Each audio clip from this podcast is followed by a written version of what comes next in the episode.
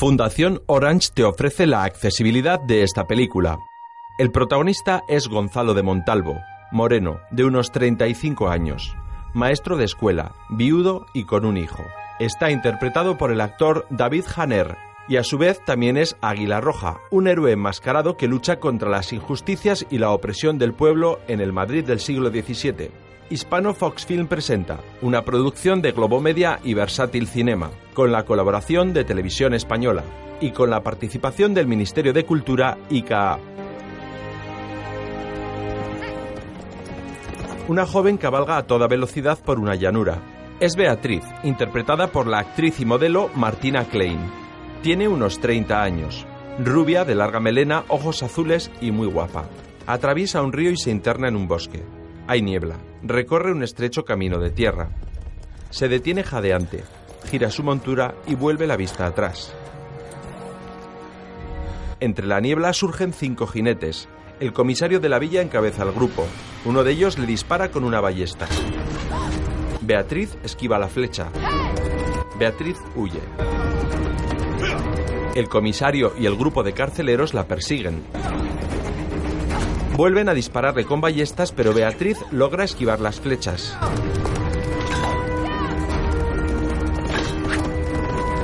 Los perseguidores se acercan. Beatriz sale del camino y huye por mitad del bosque.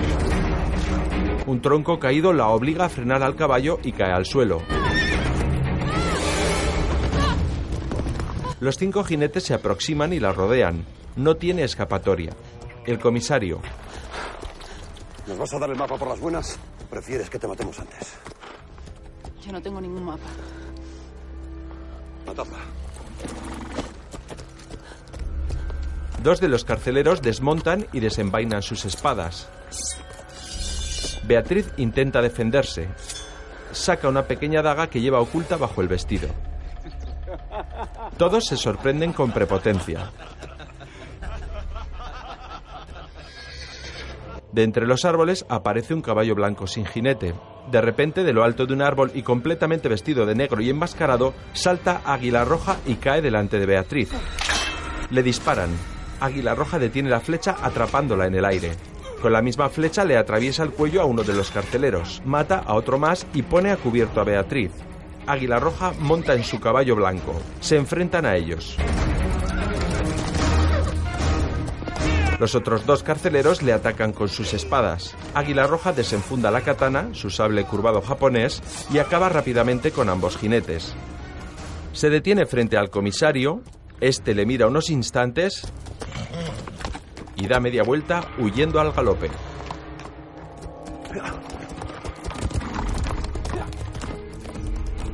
Águila Roja se dirige al lugar donde dejó a Beatriz, pero ha desaparecido. A la vez, en los jardines del Escorial, el rey Felipe IV y el cardenal Mendoza. ¿No pensáis poner tan siquiera el escudo de Portugal? Portugal aparece en el pendón de las Españas. Es parte de nuestro territorio. No parecéis muy dispuesto a hacer concesiones, Majestad. Puede que la presencia de su santidad os haga cambiar de opinión. El Papa sabe muy bien quién lleva la razón en esta guerra con los portugueses. ¿Y Francia e Inglaterra? Ellos también acuden a la cumbre como mediadores. La única paz posible es la rendición de Portugal, cardenal. Un pequeño lechón escapa. Varios cocineros y lacayos intentan atraparlo. Finalmente un cocinero lo coge y se lo lleva. Perdón, Majestad. Si estuvieran a mi servicio tendrían el mismo final que ese lechón. La marquesa de Santillana. Majestad, Lucrecia, eminencia. Marquesa. Por cierto, Majestad, y confío en que sepáis disculpar mi atrevimiento. Tengo entendido que últimamente no digerís bien la carne. así es. Bueno, el otro día tuve la oportunidad de degustar un besugo excepcional en casa de la marquesa. Quizá podríais pedirle que os prepare uno para pasado mañana, el día del encuentro. ¿Sería posible, Marquesa? Por supuesto, Majestad. Por cierto, ¿cómo van los preparativos para recibir a la comitiva francesa en vuestro palacio? Quedarán muy satisfechos. Y vos no tendréis que verlos más de lo necesario. Qué bien me comprendéis siempre, Lucrecia. Acompañadme, quiero consultaros unas cosas. Majestad. Se marchan juntos. Eminencia, El comisario se aproxima al cardenal.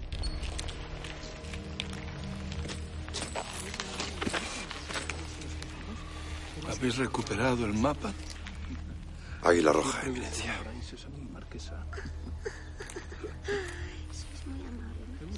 Tan ineficaz como siempre, comisario. A veces es necesaria paciencia para alcanzar la perfección. Venga al mediodía al calabozo y le presentaré a alguien que ya la ha alcanzado. ¿De qué diantre me estáis hablando? Del mejor asesino del mundo.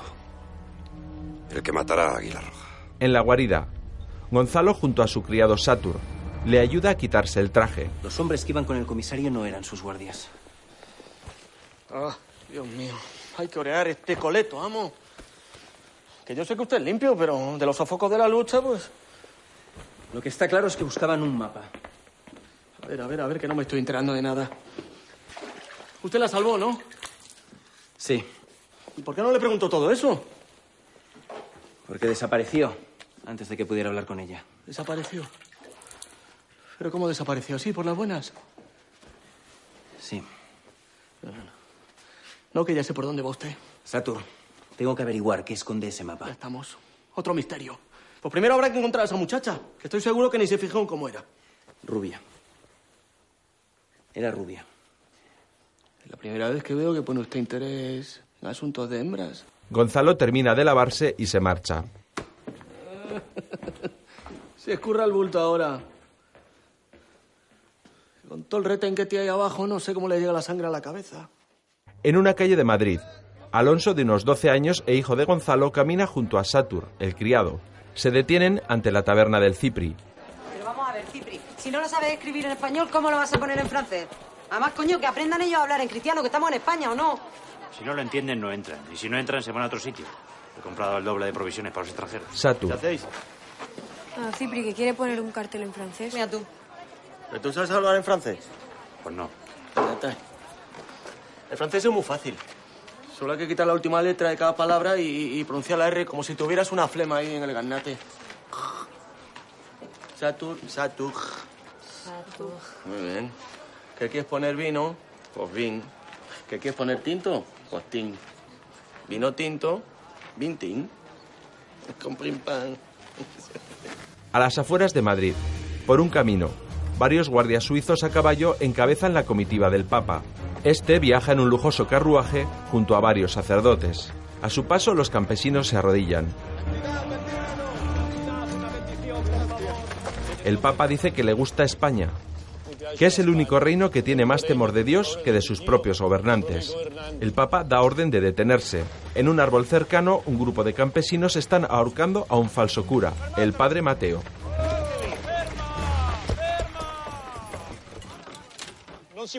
El Papa dice que no puede permitir que cuelguen a un sacerdote, a un hombre de Dios.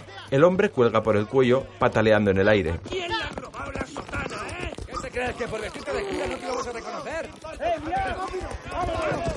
Los campesinos huyen al llegar los guardias suizos. Uno de ellos corta la cuerda. El sacerdote cae al suelo. Viste sotana y una capucha le cubre la cabeza. Le liberan de las ataduras y se quita la capucha. Tiene unos 40 años. Intenta recuperar el resuello.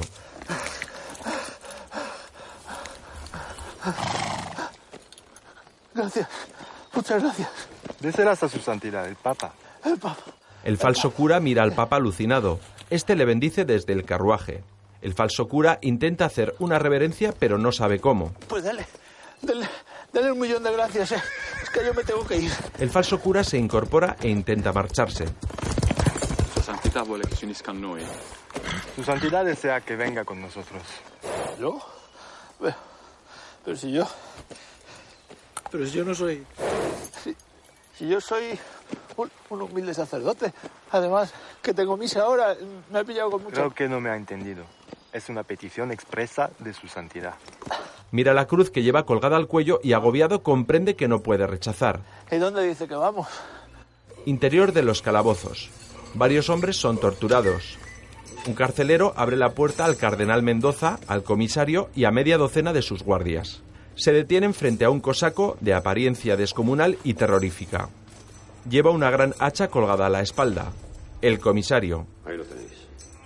El cosaco les mira amenazante. Tiene un gran bigote con perilla y es totalmente calvo. El cardenal. Espero que no se quede solo en la apariencia, comisario. A pesar de ser religiosos, sois de los que necesitáis ver para creer, ¿no? Matadlo. Dos de los carceleros le sujetan, pero se libera de ellos a cabezazos. Varios guardias le atacan. El cosaco saca su hacha y uno a uno acaba con ellos sin miramientos. Sus golpes son mortales. El cardenal y el comisario le observan desde una esquina. Lanza su hacha contra otro. Aparecen dos guardias más. El cosaco saca su látigo y consigue desarmar a los dos. Los acuchilla sin piedad.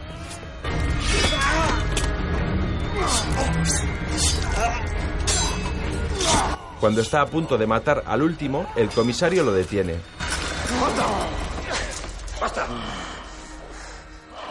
El cosaco lo deja con vida. El cardenal. Tampoco me impresiona demasiado ver cómo acaban con vuestros hombres, comisario. Eso no tiene ningún mérito. Os garantizo que la vida del águila roja está tocando a su fin. Pronto dejará de volar para siempre. Esa promesa la he oído demasiadas veces.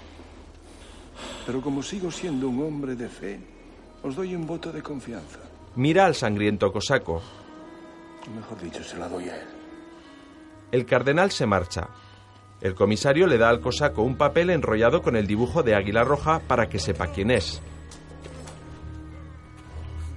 Este le observa con detenimiento. A la vez, Margarita, la cuñada de Gonzalo, está junto a otras mujeres lavando ropa en un río. Unos 30 años, morena y muy guapa. Comienza a cantar. y que las lágrimas llevan al restos de amor naufragado. Le escucha un hombre a caballo. Cuentan los viejos que en este lugar Magnifique. Se gira desconcertada. Canta usted como Los Ángeles.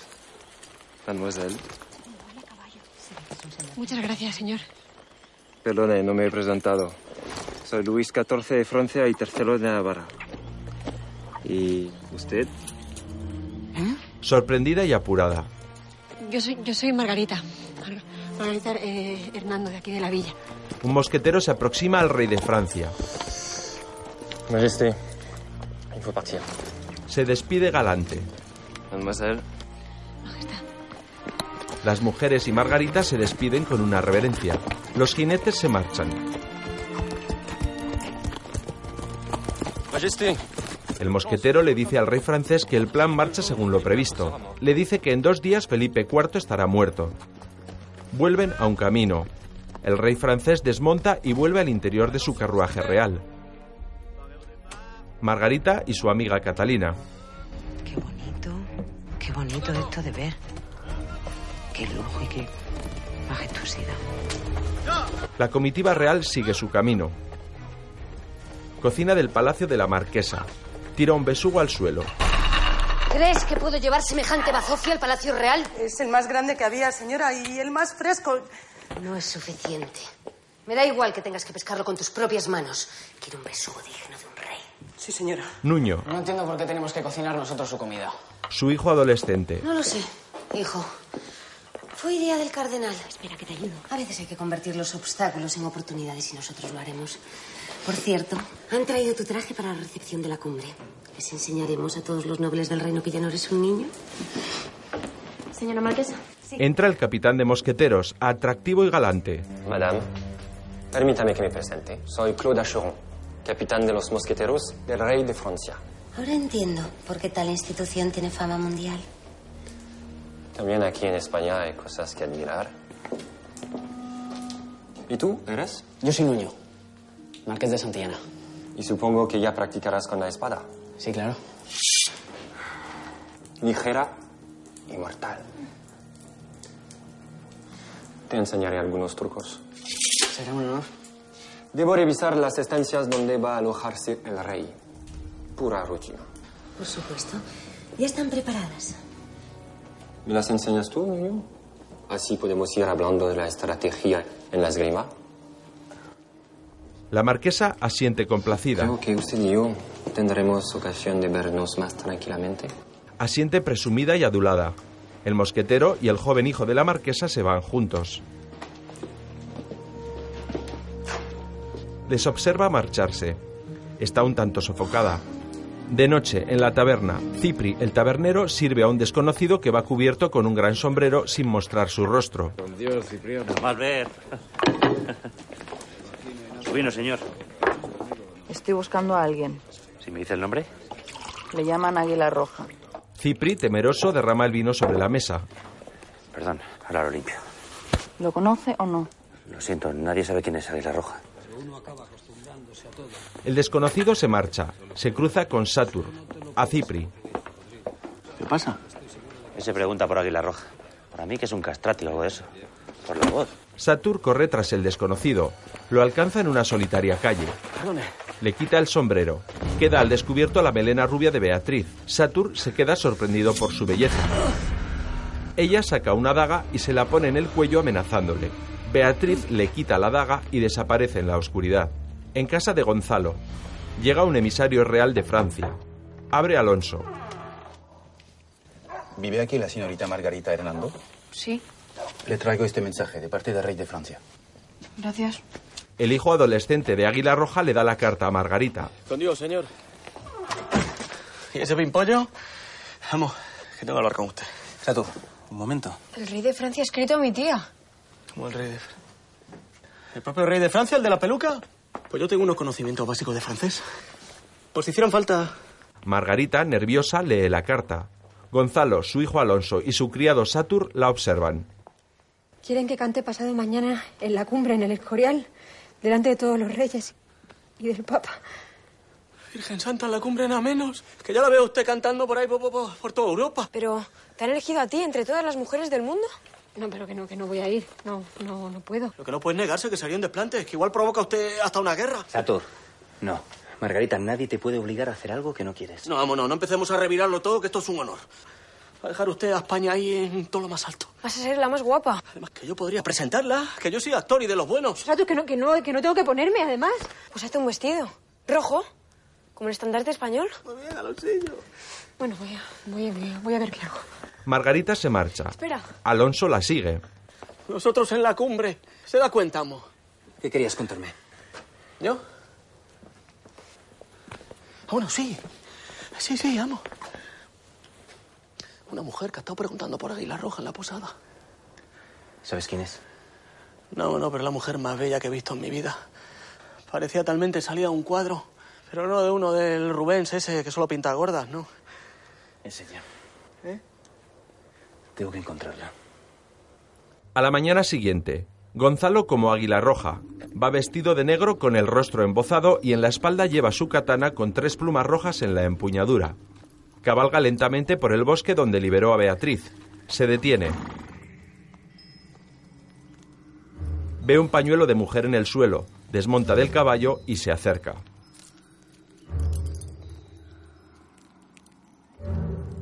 Mira en todas direcciones pero no ve a nadie.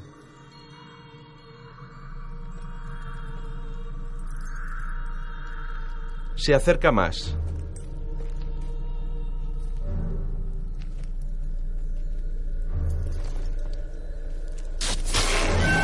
Es una trampa. Una cuerda lo atrapa por las piernas y lo sube. Queda colgado boca abajo. De detrás de un árbol sale Beatriz. Se acerca. Sus rostros quedan a la misma altura, pero al revés. Has tardado mucho. ¿Siempre recibes así a tus invitados? No, es especial para ti. Gracias.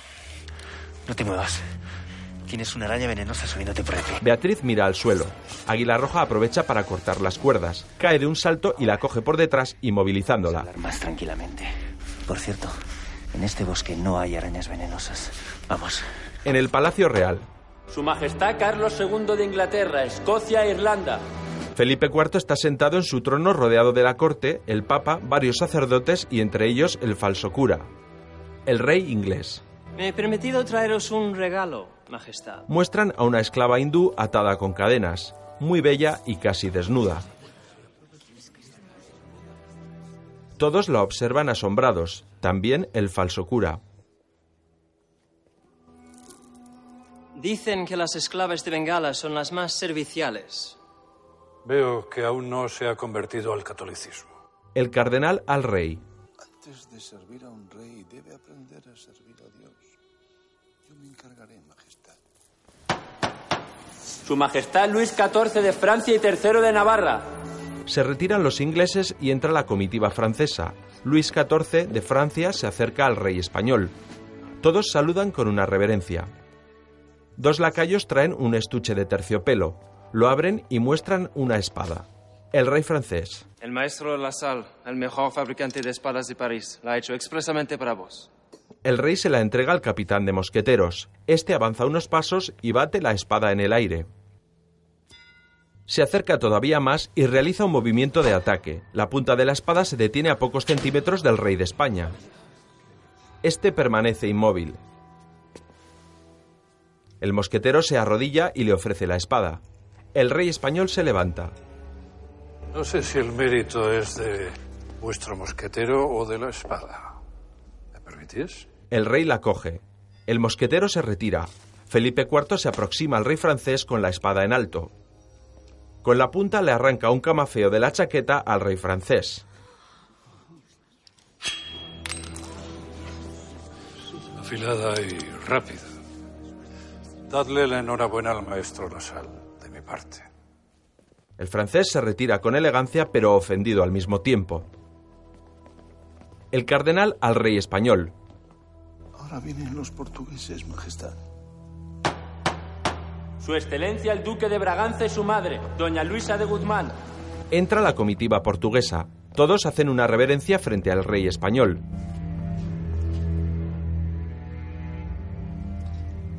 Me alegro de volver a veros, Majestad. Yo de volver a veros en la corte.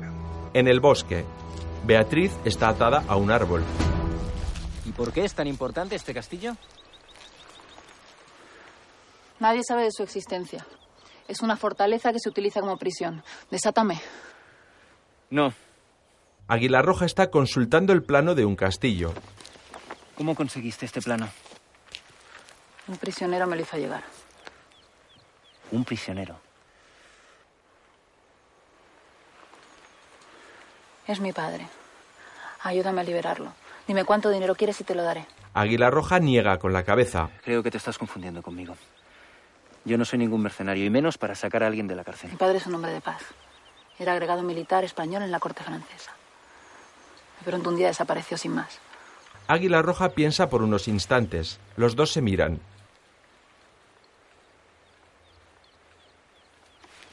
Está bien. Mañana vendré aquí a esta misma hora.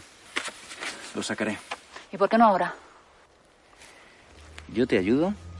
Yo pongo las normas. Más tarde, en la casa, Satur con traje nuevo. Entra Gonzalo. Sé que cuando no se puede, pues no se puede. Buenas noches. ¡Vamos! ¿De qué vas vestido? Amo por Dios, que usted es un hombre de mundo. Debería saber que la golilla es la última moda entre la gente elegante. Es que no puedes, no. Margarita cose su vestido. Margarita, tú estarás bien con cualquier cosa que te pongas. Padre, tú eres el maestro de la villa y no te han invitado. Pues no, hijo. No. Es que la cultura está muy mal vista. No es que no da de comer. Entra Juan. Buenas noches. ¡Juan! ¿De qué va vestido? Otro. Parece mentira que sea usted grande de España. ¿Cómo vas? Nada, que esté toda la noche cosiendo no voy a llegar a tiempo a terminar el vestido. Anda que tengo algo bonito que ponerme. Juan es el novio de Margarita. Deja un paquete sobre la mesa. Margarita lo abre. Es un precioso vestido rojo. ¿Juan? Pero Juan, es un... Dios, qué guapa. Mi madre es que cuando nos ven así a los dos vestidos se les va a caer hasta, hasta la corona. Margarita, emocionada, besa a Juan en la boca ante la mirada de Gonzalo. Al día siguiente en el Palacio del Escorial, unas puertas se abren. El rey español junto al papa encabezan la comitiva. Entran a un gran salón. El falso cura está entre el alto clero. El comisario se acerca a la marquesa. ¿No viene niño? Em, su, su abuela quería verlo. El marqués de Santillana debería estar en una cumbre tan importante como esta. Hernán, dedícate a hacer tu trabajo. Se va, se acerca el mosquetero. Marquesa, disfrute de su gran velada. Puede que pase a la historia después de este día. Se marcha. La marquesa parece nerviosa. Los reyes y nobles se colocan tras dos largas mesas enfrentadas a ambos lados del salón. Los séquitos, el falso cura, la marquesa, el mosquetero, el comisario y Juan, el novio de Margarita, permanecen de pie en un segundo lugar. Toma la palabra el Papa. Que Dios sea testigo de la buena voluntad de todos los países que hoy estamos aquí reunidos. Queda inaugurada esta cumbre. Felipe IV alza su copa. Que dé comienzo este encuentro de paz. Todos hacen lo mismo, alzan sus copas y brindan. Entran varios bailarines para amenizar la comida. Comienzan a bailar frente a ellos. Los comensales se sientan. Los reyes de Francia e Inglaterra, junto con el cardenal Mendoza, la marquesa y el mosquetero, cruzan sus miradas con evidente complicidad. En una calle de Madrid, aparece un cadáver que lleva un cuchillo clavado en la espalda con una nota de Se busca a Águila Roja. Si parece el hijo de la Puri, por favor, Dios mío, está muerto, está muerto. Es el hijo del cabrero. Gonzalo llega corriendo, lee la nota y comprende que alguien le busca.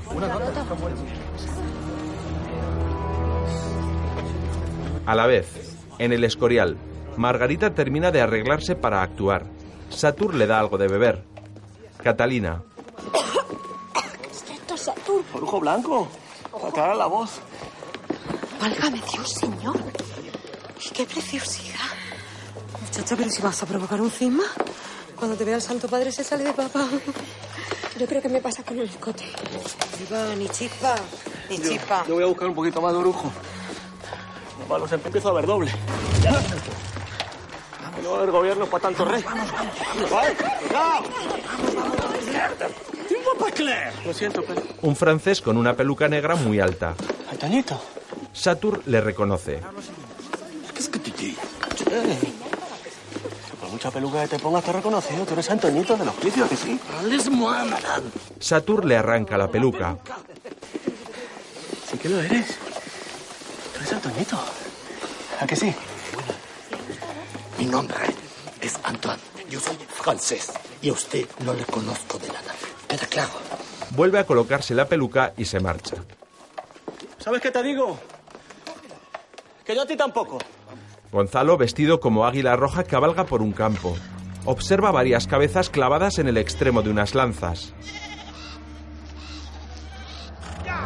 De repente aparece el cosaco al galope. Le arroja otra cabeza a los pies del caballo de Águila Roja. El cosaco desenvaina la espada. Águila Roja su katana. Los dos cabalgan al encuentro como si se tratase de una justa medieval. Chocan sus armas y vuelven a la carga. Águila Roja consigue detener un golpe del látigo que le lanza el cosaco. Vuelven a colocarse para la lucha. Se miran. Sus dos caballos frente a frente levantan las patas al aire y vuelven a atacarse.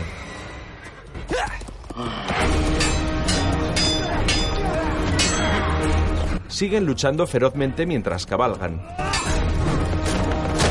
Águila Roja cae al suelo y pierde su katana. El cosaco se detiene ante él, pero da media vuelta y se marcha.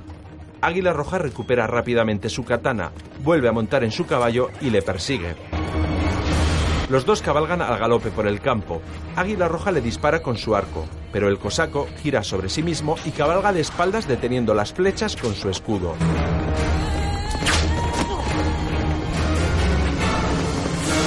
A la vez, en el Escorial, Margarita, vestida de rojo y muy guapa, sale a cantar frente a todos los comensales.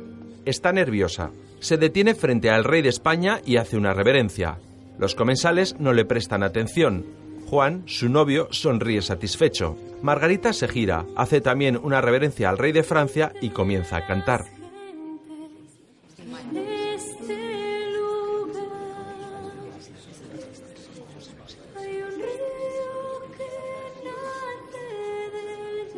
El Papa hace indicaciones al falso cura para que se acerque a él. Antes no me dijo su nombre. Padre Mateo Saldaña, para servirle. Bravo. ¿Y cuál es tu parroquia, Mateo? Pues A- Ahora mismo estoy destinado, digamos, entre Pinto y Valdemoro. Va- va- Quiero decir que unos días me toca Pinto y otros días Valdemoro. Bravo. Es pastores con esa dedicación eh, es lo que nos hace falta en el Vaticano. Voy a llevarte conmigo en Roma. El falso cura mira al papa desconcertado. A Roma. Un regalo. Permiso, su, su, su papá. Hace una reverencia y se retira anonadado.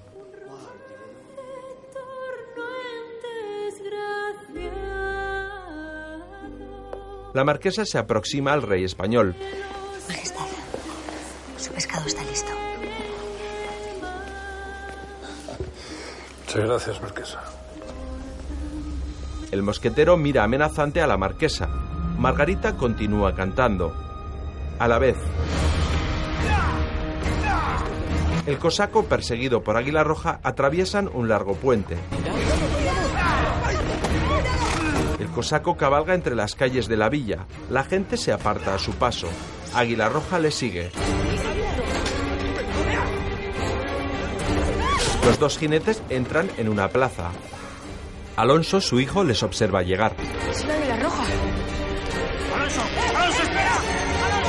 Alonso entra en la plaza. Varios guardias cierran las puertas de la misma. Es una trampa.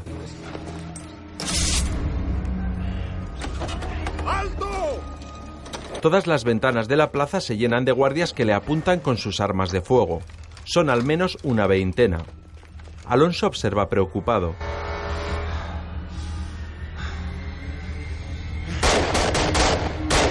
Águila Roja salta del caballo, gira en el aire, esquiva las balas de los guardias y cae de pie al suelo. Saca su ballesta y comienza a disparar a los guardias de las ventanas y de la puerta. Todos caen abatidos mientras intentan recargar sus mosquetones. Varios de ellos desenvainan sus espadas, Águila Roja su katana. Un guardia ha recargado su mosquetón y le apunta por la espalda. Su hijo se da cuenta y se abalanza sobre el guardia. El mosquetón se dispara y explota pólvora en los ojos de Alonso. El joven cae al suelo. Águila Roja pelea con nuevos guardias que surgen de las casas. Uno tras otro acaba con ellos. El cosaco saca su enorme hacha y cabalga hacia Águila Roja. Este esquiva la afilada hoja y acaba con los últimos guardias. Consigue derribar al cosaco de su caballo y ambos se enfrentan.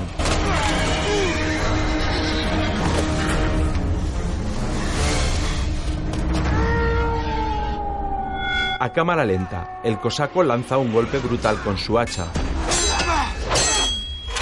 Pero Águila Roja lo detiene y pelean hacha contra katana. El cosaco saca su látigo y lo lanza, pero Águila Roja lo esquiva y le da a uno de los guardias. Águila Roja consigue quitárselo. El cosaco desenvaina su espada. Siguen peleando con maestría y fiereza. Águila Roja recibe varios puñetazos y dobla una rodilla al suelo, pero se defiende y consigue levantarse. Golpea al cosaco. Y finalmente clava su katana en el vientre del cosaco, atravesándole de parte a parte. Retuerce la katana, la saca y de un tajo le secciona el cuello. Alonso comienza a levantarse pero se tambalea y cae.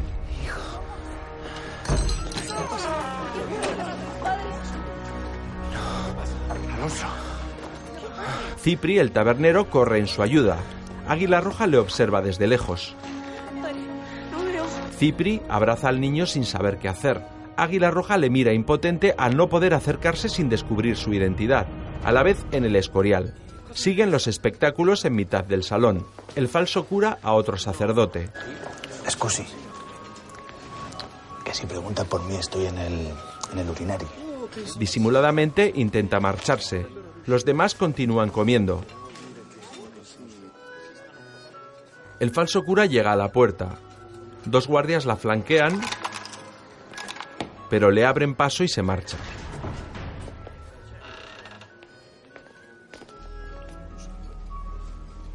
Un criado lleva el plato del besugo cocinado por la marquesa ante el rey de España. El rey lo mira con satisfacción. Los reyes de Inglaterra y de Francia, el cardenal, la marquesa y el mosquetero vuelven a cruzar sus intrigantes miradas. El rey se lleva un trozo de pescado a la boca y mastica despacio, saboreándolo.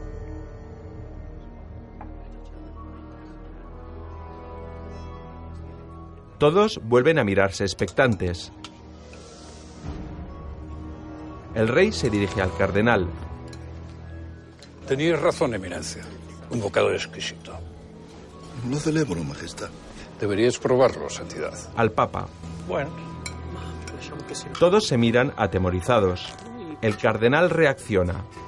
Eh, Santidad, a no ser que tengáis un estómago tan delicado como el de Su Majestad, yo sugiero que comáis cochinillo, eh, maialino, un piatto propio de la España, molto buono. El papa asiente. Toma de cochinillo.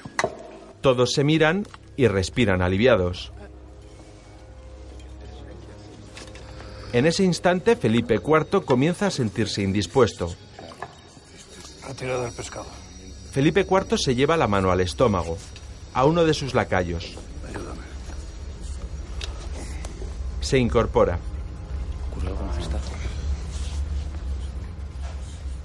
¿No os encontráis bien, Majestad? Solo una ligera indisposición.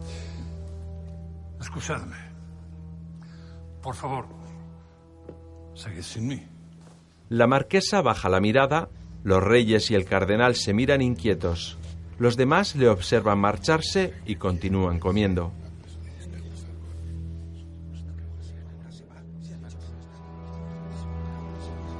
En casa de Gonzalo. Alonso está en la cama. El joven tiene la piel de alrededor de los ojos un poco quemada. Gonzalo está curándole las heridas. ¡Vamos! ¡Alonsillo! ¿Dónde están? ¿Alonso? ¡Vamos! Margarita y Satur vuelven del Escorial. Observan las heridas del joven. ¿Qué le pasa a Alonso? ¿Está bien, mi amor? He saltado pólvora en los ojos y ¿Y qué? me ha quemado. ¿Pero no puede ver? Padre dice que es temporal, que solo hay que esperar. Bueno, pero le salvé la vida al águila roja. Gonzalo no puede aguantar ver así a su hijo y sale de la habitación. Satur va tras él. Margarita se queda a solas con Alonso. Observa sus heridas. Gonzalo y Satur fuera del dormitorio. ¿Qué ha pasado, amo? Me tendieron una trampa. Uno de los guardias me iba a disparar y Alonso. Alonso se lanzó sobre él. Me salvó la vida. Satur se lleva las manos a la cabeza. La torturó por mi culpa. Hubiera preferido un millón de veces que ese disparo me hubiera alcanzado a mí. No, no, no, no diga eso. Porque lo peor, usted ahora estaría muerto. Alonso yo muy joven. Ya verá cómo se recupera pronto. Gonzalo mira angustiado al vacío. Porque lo de la ceguera es temporal, ¿no? Gonzalo no puede contestar y se marcha. Amo, por Dios, dígame que es temporal. En los aposentos del rey. Este duerme en su cama. El cardenal habla con un médico. Le he dado un sedante. Mañana estará estupendamente. Es solo una indigestión. Gracias a Dios que nuestro rey tiene una naturaleza fuerte, Herter. El médico asiente y se marcha. El cardenal cierra las puertas vigiladas por dos guardias y se queda a solas con el rey. Cardenal saca una carta que lleva escondida.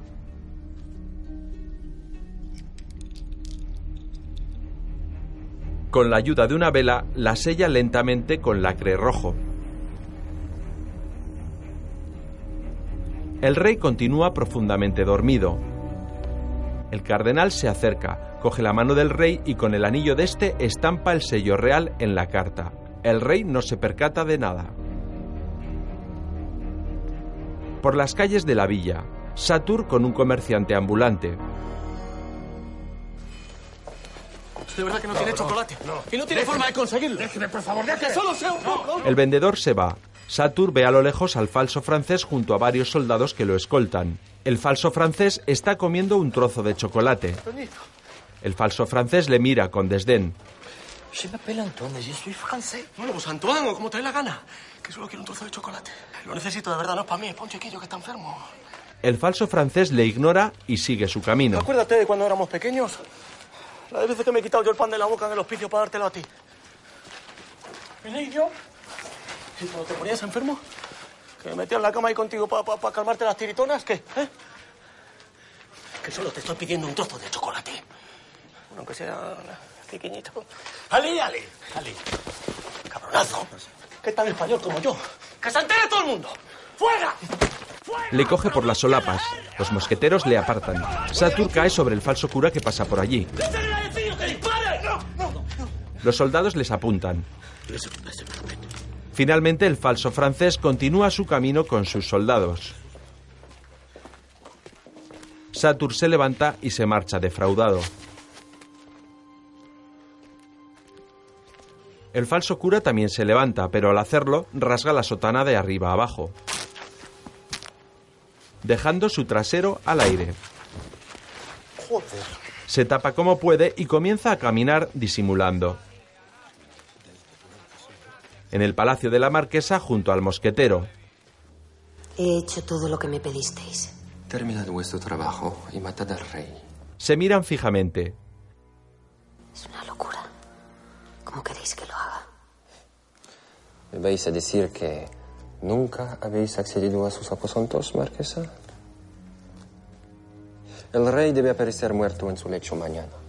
Si no, ya sabéis el precio que tendréis que pagar. Están aquí, señor comisario. La marquesa está a punto de llorar. Entra el comisario y se une a ellos. Perdonad, no quería interrumpir. Adelante, comisario. Me gusta hacer un poco de esgrima cada día y hoy aún no he practicado. Marquesa. El mosquetero se marcha. ¿Qué te pasa?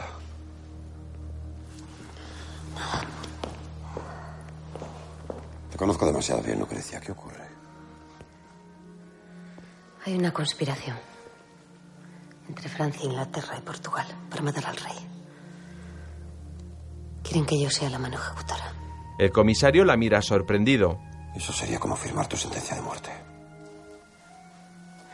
Prefiero firmar la mía que la de mi hijo. Lo tienen secuestrados. En el interior de un pozo profundo.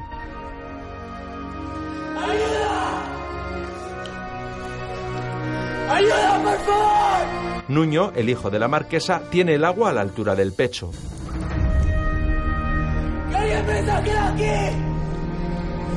No hay nadie en la superficie. Araña la pared del pozo con rabia. Tiene las manos ensangrentadas. En la guarida de Águila Roja, Gonzalo está solo, pensativo. Sobre una mesa está su katana. La mira con angustia. Entra Satur. Nah. Sido imposible conseguir chocolate, paloncillo. Yo que quería darle una sorpresa. Gonzalo mira fijamente la katana. Si es que... Me gustaría poder decirle algo, pero... No sé muy bien qué. Que estoy como... Como si me hubieran reventado por dentro. No quiero ni imaginarme cómo estará usted que su padre. Satur. Coge todos mis trajes de águila roja y quémalos. ¿Quemarlos? Gonzalo asiente. ¿Pero por qué está diciendo eso? Porque el águila roja ha muerto. Se gira hacia Satur. Se acabó. Pero eso no puede ser, el pueblo le necesita. No, Satur, el que me necesita ahora es mi hijo. Está así por mi culpa. Vuelve a darle la espalda y se apoya sobre la mesa con la mirada baja.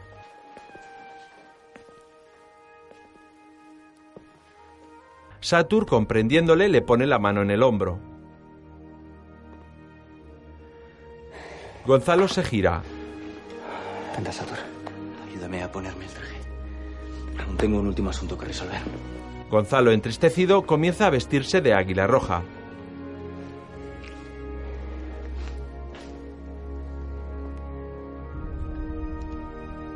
En el lago del bosque, Beatriz deja caer su vestido sobre el suelo.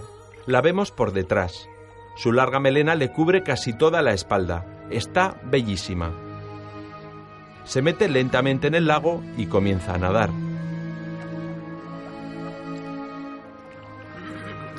Beatriz se gira. Es Águila Roja.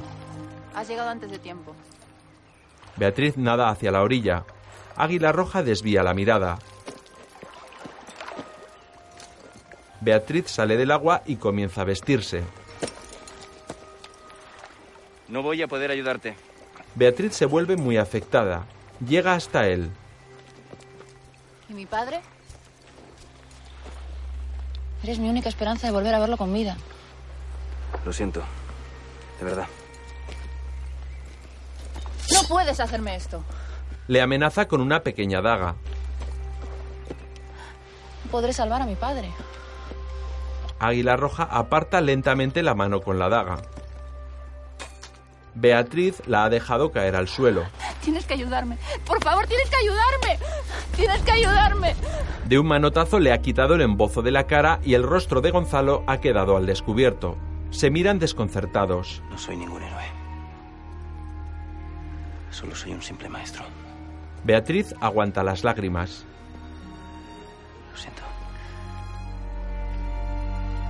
Gonzalo monta en su caballo blanco y se marcha. Beatriz le observa alejarse con impotencia. En los aposentos reales, Felipe IV continúa en la cama dormido. La marquesa abre una puerta secreta. Y entra el comisario.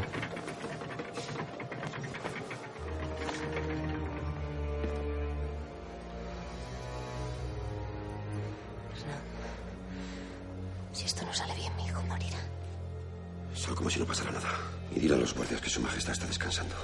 Y que no quiere que nadie lo moleste bajo ningún concepto. Asiente y aguanta las lágrimas. Vamos, pasad. Entran dos hombres. Empujad rey. Los dos hombres colocan una capucha al rey y se lo llevan.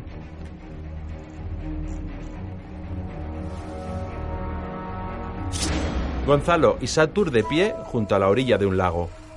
Gonzalo desenvaina su katana con las tres plumas rojas en su empuñadura. Satur le observa. Entrega la funda a Satur. Este la coge apesadumbrado. Gonzalo la mira, la empuña por última vez y la tira al lago. La katana da vueltas en el aire hasta caer al agua.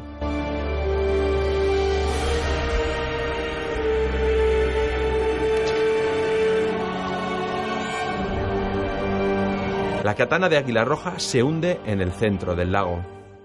Casi a oscuras, el falso cura con la sotana rota entra en casa de Catalina. Coge un costurero que hay sobre la mesa e intenta huir.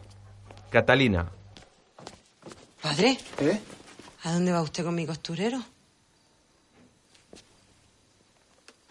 Que estaba ahí encima de la mesa y... Hija mía, no pensará que esto, que esto es un hurto. Hombre, no sé, para mí que se lo estaba llevando. Pero claro, siendo usted cura, ahora que si es menester donar mi costurero a la Santa Madre Iglesia, yo lo dono. No, no, no, hija, no, no, no, no, no. Pero sí... Si es que todo esto tiene... le devuelve el costurero y le muestra el roto de la sotana hasta la altura del trasero. Padre, ande, quítese usted esa sotana, que yo se la zurzo. Que no, que no, que no tengo... Que no tengo otra ropa, vamos, que estoy de viaje y con lo puesto. Que además que me tengo que ir, que tengo mucha prisa. Muchas gracias, ¿eh? Pero padre, por Dios, ¿cómo se va a ir usted de esta casa así con la vergüenza del aire? No, no, no, no se moleste, de verdad, que yo no quiero molestar. Además, ¿dónde va usted a estas horas? Si está la calle llena de maleantes y de asaltacaminos. Usted se queda, pasa aquí una noche y mañana mm, ya con la fresca, si se tiene usted que ir, pues se va. Venga, hombre, no hay más que hablar. No quiero molestar, ¿eh? Siéntese, no hay ninguna molestia. Al día siguiente, en casa de Gonzalo, su hijo Alonso está durmiendo.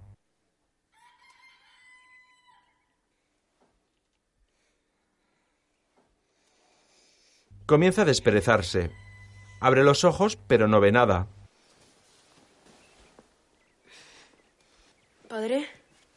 Padre. Padre. Al levantarse tropieza y se cae al suelo. Alonso, hijo.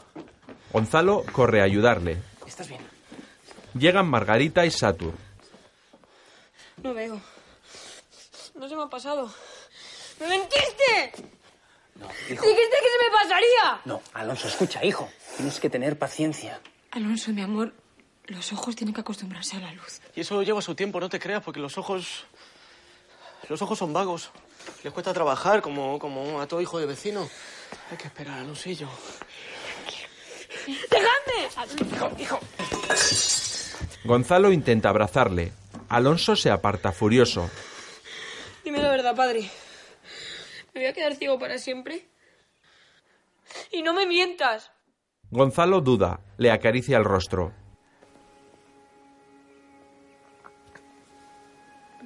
No lo sé. Alonso vuelve a tumbarse en su cama y comienza a llorar.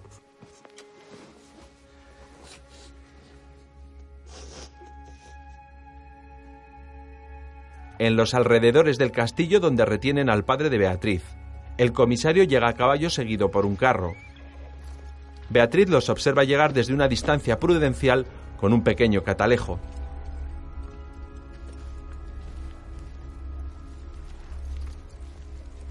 Varios carceleros salen del castillo a su encuentro. Beatriz les observa con su catalejo. El comisario saluda a uno de los carceleros y le conduce hasta la trasera del carro. Hay un hombre tumbado con una capucha tapándole el rostro. Se lo quitan. Es el rey Felipe IV que todavía permanece inconsciente. Inmediatamente el comisario acuchilla a uno de los hombres que le ayudó a secuestrarlo. El otro intenta escapar. El comisario lo mata de un tiro por la espalda. Beatriz lo ha visto todo y ha reconocido al rey de España. Guarda el catalejo preocupada. En una celda del castillo, Lope, el padre de Beatriz, está junto a una ventana con barrotes. Tiene la barba desaliñada y está muy delgado. En la mano tiene un botón plateado que mueve para que dé destellos. Guarda el botón y se aleja de la ventana.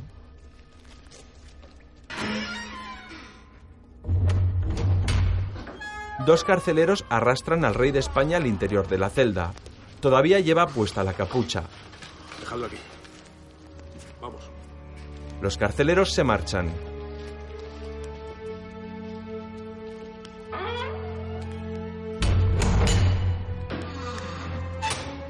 López se acerca cauteloso al desconocido.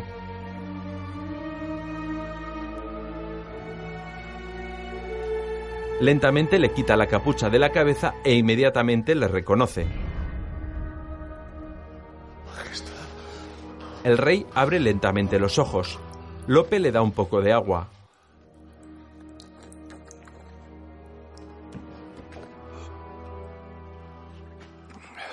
Lope le mira desconcertado. El rey se recupera. ¿Qué ha pasado? ¿Dónde estoy? Estáis prisionero, Majestad.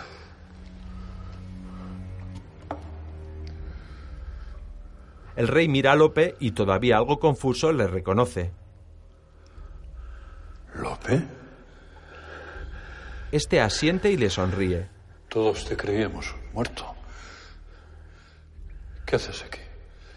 Pude escuchar una conversación del embajador inglés en la corte francesa. Hablaban de atentar contra vos. ¿Cómo? Partí de inmediato para avisaros, pero me apresaron y me encerraron aquí. Ayúdame. Lope le ayuda a incorporarse. Debemos encontrar la manera de escapar de aquí. Lope, desesperanzado, niega con la cabeza mientras la baja lentamente. No pueden hacerme esto. Soy el rey del imperio español. Los dos permanecen inmóviles en el centro de la celda.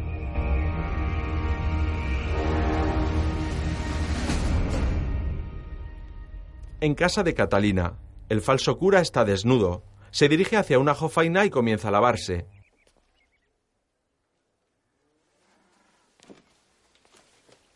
Entra Catalina con la sotana. ¿Padre?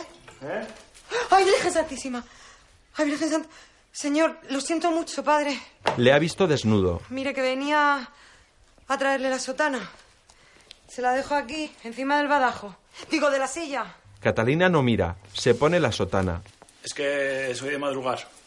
Por mi condición de sacerdote y eso. No se preocupe, ¿eh? Que esto no... Vamos, que no hace falta ni confesión ni nada, ¿eh? ¿Puedo ya? Un momento, que es que esto tiene su aquel... Bueno. Catalina se gira. Si es por, por ver si necesita usted algún otro arreglo. Bueno, pues... Esas ventilaciones que tenía usted pues, ya no están. Padre, espere. Le voy a quitar un alfiler. Estaría bonito que también ahora se pinchara. No faltaba más que eso. Le mira el escote. Déjelo, hija, que ya he visto bastante. Que ya ha hecho usted bastante, Catalina. Bueno, padre, pues ya está, nuevo, ¿no? Catalina. Fatul, pasa. Porque pensé que te había sido ya, menos mal. Padre. Hola. Que te quería pedir un favor. ¿Tú dirás? No, que si me podías traer un poquito de chocolate de Palacio Paloncillo. ¿Cómo está?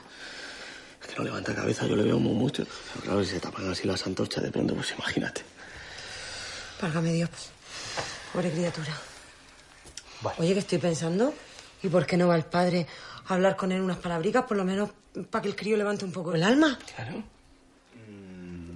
No, no, si, si es que yo me tengo que ir, de verdad, que como llegue tarde a misa, los monaguillos se pimplan todo el vino y no hay, no hay Dios que de misa. Gracias, ¿eh? Buenos días. Intenta marcharse. Es que son los niños. Necesita ayuda. Necesita su ayuda. Asiente resignado. En una sala del Palacio Real se juntan los reyes de Inglaterra y Francia, el Papa, el Cardenal Mendoza, el Mosquetero y varios nobles. Luis XIV interpela a Juan. ¿Qué tal noche ha pasado Su Majestad? ¿Podremos seguir con la cumbre? El rey no ha salido de sus aposentos. Dio orden de no molestarle. Es muy posible que todavía se encuentre indispuesto. Eso fue ayer. Y si por algo es conocido nuestro monarca, es por su capacidad para sobreponerse a las dificultades. La cumbre debe continuar. Deberíamos avisar a Su Majestad. El mosquetero asiente cómplice a la mirada de Luis XIV. Abren las puertas del aposento real. La habitación está en penumbra. El primero en entrar es el Papa, detrás los reyes y el cardenal que cruzan sus miradas. Majestad, El Papa se acerca a la cama. Majestad.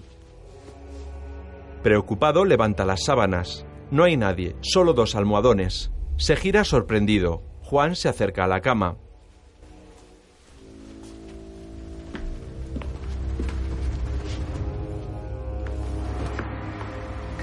Ocurriendo aquí? ¿Qué? Guardias, guardias. ¿Dónde está el rey? No salió en toda la noche. ¿Dónde está el rey?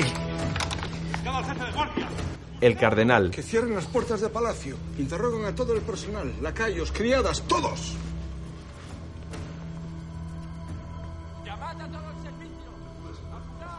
Se quedan solos el cardenal y los reyes. Rey, debería estar muerto en esa cama.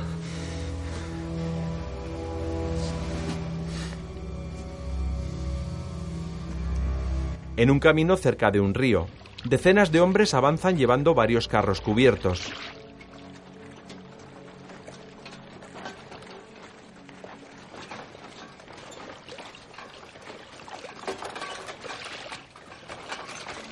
Un capitán francés camuflado de campesino les sale al paso. Bonjour. Un hombre con sombrero de ala ancha se detiene. Se miran. El hombre silba y la caravana se detiene. Este es un capitán inglés y el resto de hombres son soldados. Pregunta si han tenido algún problema para cruzar la frontera. El capitán francés responde que no. Ha sido fácil, muy fácil. Quizá deberíamos hablar el idioma del reino que nos vamos a repartir. ¿Le parece? ¿Eres español? ¿Has traicionado a tu patria? No. Mi padre lo era. Murió a manos de la Inquisición. Mi familia huyó a Inglaterra y yo me alisté en el ejército. Me he presentado voluntario a esta misión. Qué emocionante. ¿Han traído todo lo necesario? El inglés asiente y se dirige a los carros. Levanta las lonas, están repletos de armas. Destapan todos los carros, uno a uno. Hay decenas de mosquetones y cañones de asalto. ¿Y usted, capitán? ¿Dónde están sus hombres? El francés mira hacia el bosque ¡Compañero! y decenas de soldados armados con mosquetones surgen tras los árboles.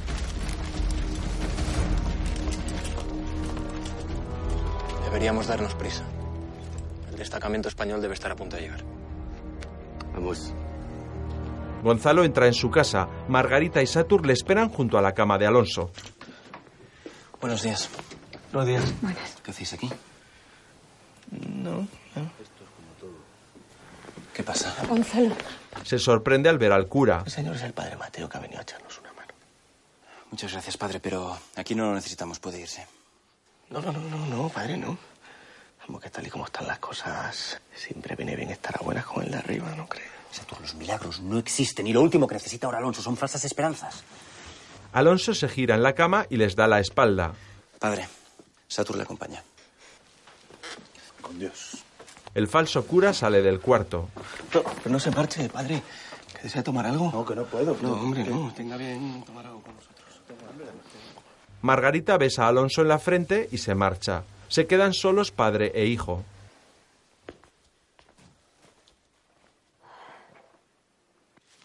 Juan entra en la casa, ve a Margarita y se abrazan.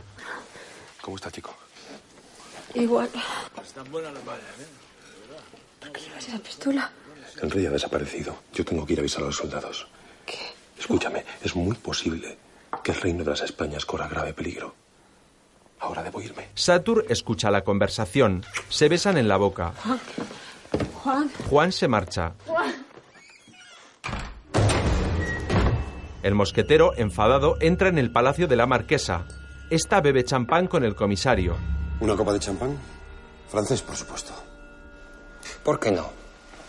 Podríamos brindar por la muerte de su hijo. El cadáver de Felipe IV no está en su cama. ¿Dónde está? No veo razón para alterarse. La muerte del rey es una mera cuestión de tiempo. Usted tiene algo que nosotros queremos. Y nosotros tenemos algo que usted quiere. Hable. Cuando nos devuelvan a Nuño sano y salvo, les diré dónde está el rey. Lo que hagan con él será asunto suyo. El mosquetero saca su espada, pero el comisario saca su pistola. El mosquetero envaina su espada. Arrogante da media vuelta y se marcha.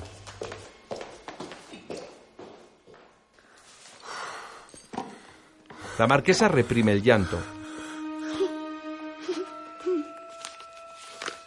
En la guarida de Águila Roja, Gonzalo lee un libro sobre quemaduras en los ojos. Desesperado tira el libro al suelo. En ese momento entra Satur. Recoge el libro del suelo. El rey ha desaparecido. Se lo he oído contar a Juan ahora. Gonzalo consulta otro libro. ¿Qué ha oído? El rey de las Españas que, que- que se ha fumado. El rey tiene mucha gente que se ocupa de él. ¿Pero usted sabe lo grave que es eso? Que un rey no se pierda así como así, que, que- que no es un botón. Yo no puedo hacer nada. Como que yo le entiendo. Que del chiquillo ha sido un palo muy gordo. Usted sabe que si yo pudiera le daría mis ojos. Pero que esto es distinto. Estamos sin rey. Aguarde. Coge un saco de una esquina. Mire, conserve un traje suyo. Sí, ya sé que le desobedecí. Basta. No, basta, no. Discúlpeme, pero es que lo mismo han secuestrado al rey. O lo que es peor, lo han matado. Razón de más para que me ocupe de mi hijo. No puede estar hablando en serio. ¡Es que no escucha! Satur, el que no escucha eres tú. No voy a volver. ¿Cómo puede que yo no sea muy listo? Pero quedarse aquí no le va a devolver la vista a su hijo. Gonzalo le mira amenazante. Sal de aquí.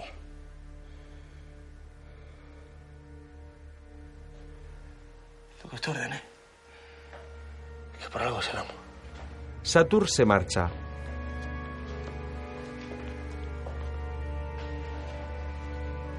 Juan llega a caballo hasta la comandancia militar.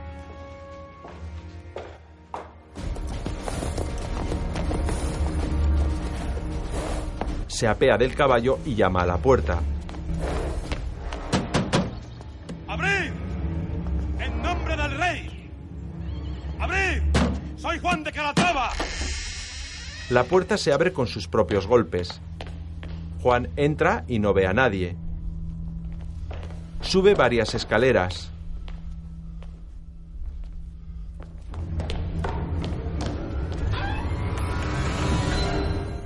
No hay nadie por ningún lado. Está desierto. Desconcertado, sube un piso más. Entra en un despacho. Sobre la mesa hay una carta con el lacre del sello real. La desdobla y la lee. En ella se ordena que todas las tropas del ejército español se dirijan hacia la frontera de Portugal. La carta lleva la firma del rey. Juan no termina de comprender. A la vez, casi en penumbra, Alonso tantea bajo su cama y saca un pequeño cofre. Se le cae al suelo. Se arrodilla e intenta recoger sus pertenencias. Llega su padre con un bastón de madera en la mano. Alonso.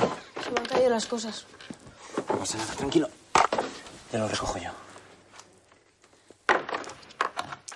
Gonzalo recoge las cosas de Alonso. Una cuerda, unas piedras, una pluma roja y un dibujo de la muerte. Las mira sorprendido. Termina de recoger.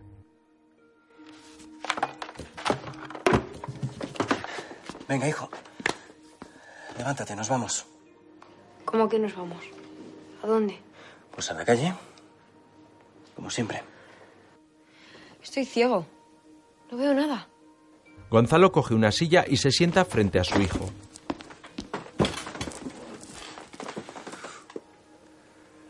Entonces, ¿qué quieres hacer? Me da igual. Me da igual estar aquí que en un pozo. No veo nada. Estoy ciego, padre.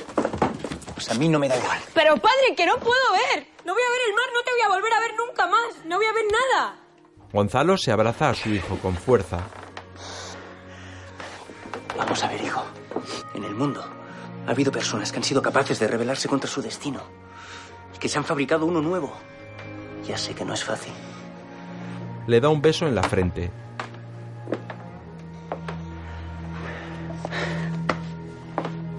Venga, vamos. Gonzalo coge el bastón de madera. Dame tu mano.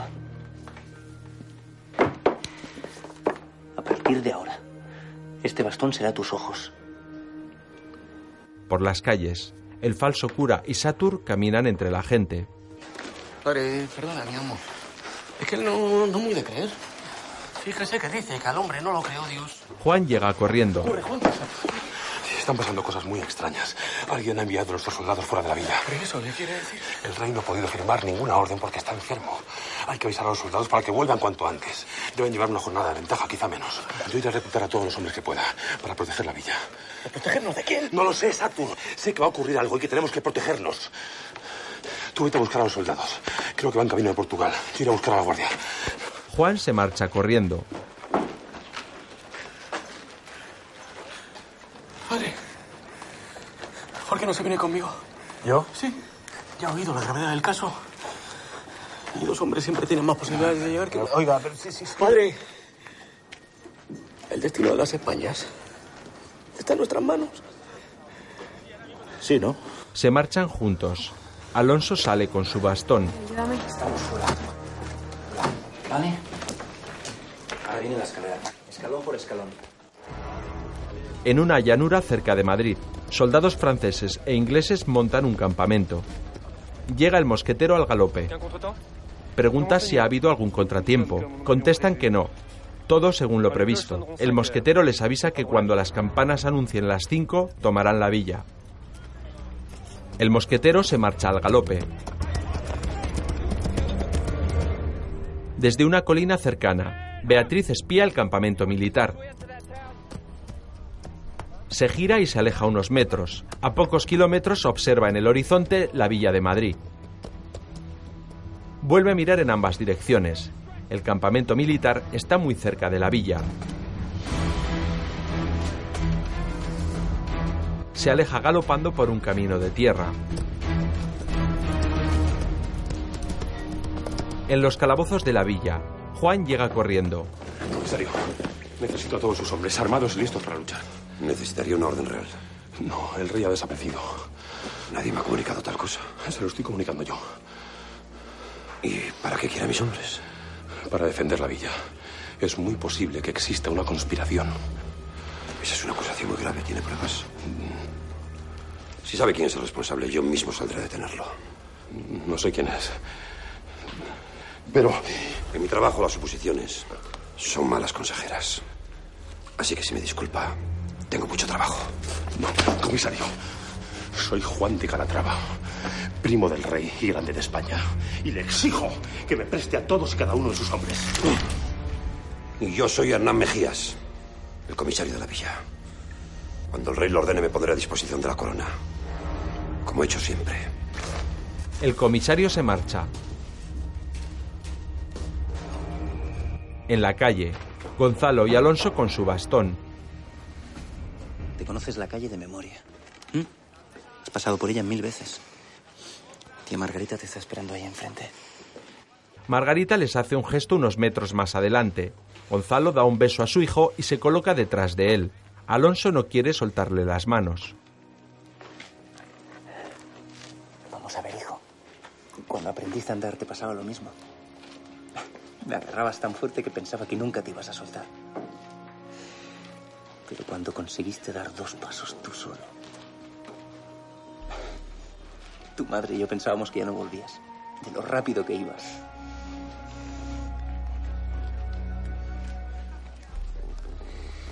Venga, hijo, Vuelve a besarle en la cabeza.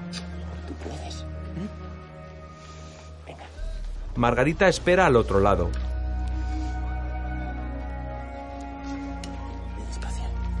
Alonso asiente, apoya el bastón y da su primer paso. Camina lentamente moviendo el bastón ante él. Gonzalo lo ve avanzar. Orgulloso de su hijo pero preocupado y al borde de las lágrimas, decide correr hacia el interior de su casa.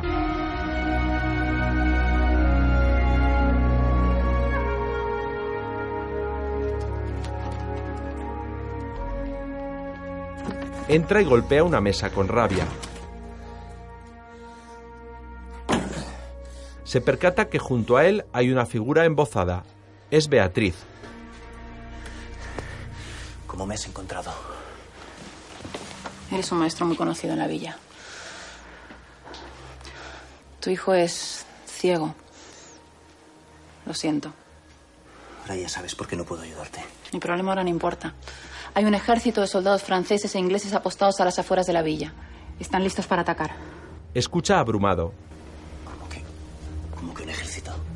Yo no puedo hacer nada contra un ejército. Pero puedes salvar al rey. He visto cómo lo encerraban en el mismo castillo donde está mi padre. Si ese ejército consigue entrar en la villa, ya no tendrás un hijo ciego. Tendrás un hijo muerto. Al oír los pasos, Gonzalo esconde a Beatriz en la habitación de Alonso. Juan, Juan. Gonzalo, están sucediendo cosas muy extrañas. Lo sé. Han visto un ejército de soldados extranjeros en las afueras de la villa. Eso tiene que ver con la cumbre. Son portugueses. No son soldados franceses e ingleses. Intenta reunir el mayor número posible de hombres. Yo me reuniré con vosotros en cuanto pueda. ¿De acuerdo? De acuerdo. Juan sale corriendo. Beatriz sale de la habitación. Los dos se miran fijamente, preocupados. Satur y el falso cura cabalgan por un camino. De repente el caballo de Satur se para y se sienta sobre las patas traseras. ¿Qué te pasa a ti ahora? ¿Te duele algo? ¿Qué te duele? Levanta una pata delantera. Satur comprueba que tiene una herida. La pata, que no... ¿No puedes seguir? El caballo niega con la cabeza. ¿No me estarás engañando? Pues venga, tira para casa. ¡Vamos! El caballo se incorpora ¡Vamos! ¡Vamos para casa! y se marcha ante la atónita mirada del falso cura. Que se le ve que, que va de lado. ¿Y ahora qué hacemos? Porque no vamos a llegar a tiempo para avisar a los soldados. No me mire usted así, haga algo. ¿Pero qué quiere que haga yo? Pues no sé, algo. Que necesitamos ayuda. Que usted es el que tiene influencia con el de arriba. Justo detrás de ellos hay otro caballo. El falso cura mira incrédulo hacia el cielo. pero el caballo es del falso francés que está retozando con una campesina. ¡Viva la España y sus mujeres! Satur roba el caballo. El falso francés le ve. Eh, ¿Mi caballo? La campesina echa a correr. ¡No, no te vayas! ¡Vamos! ¡Rápido! El falso francés con su enorme peluca les alcanza. ¿Satur? ¿Tonito? Madre que te parió. ¡Llegar bien o un topo! No, no, no. Es que tenemos que evitar que unos extranjeros nos ataquen la villa. Lo necesitamos porque hay que avisar a nuestros soldados. El falso francés echa a correr. Muy bien, padre, muy bien. Se quita. Satur le persigue y se lanza sobre él tirándolo al suelo. Satur le da un puñetazo. Soy francés y me debo la corona. ¡Francés! Traidor, eso es lo que eres. Fraternité. Satur se contiene. En la guarida, Gonzalo comienza a vestirse de águila roja. Está con el torso desnudo y de espaldas a Beatriz. Esta le mira de reojo. Gonzalo se pone la camisa.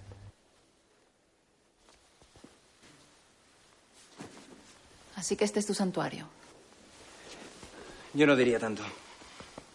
justo encima de tu propia casa. ¿Has subido aquí alguna mujer? Gonzalo se gira sorprendido. No. Es la primera vez.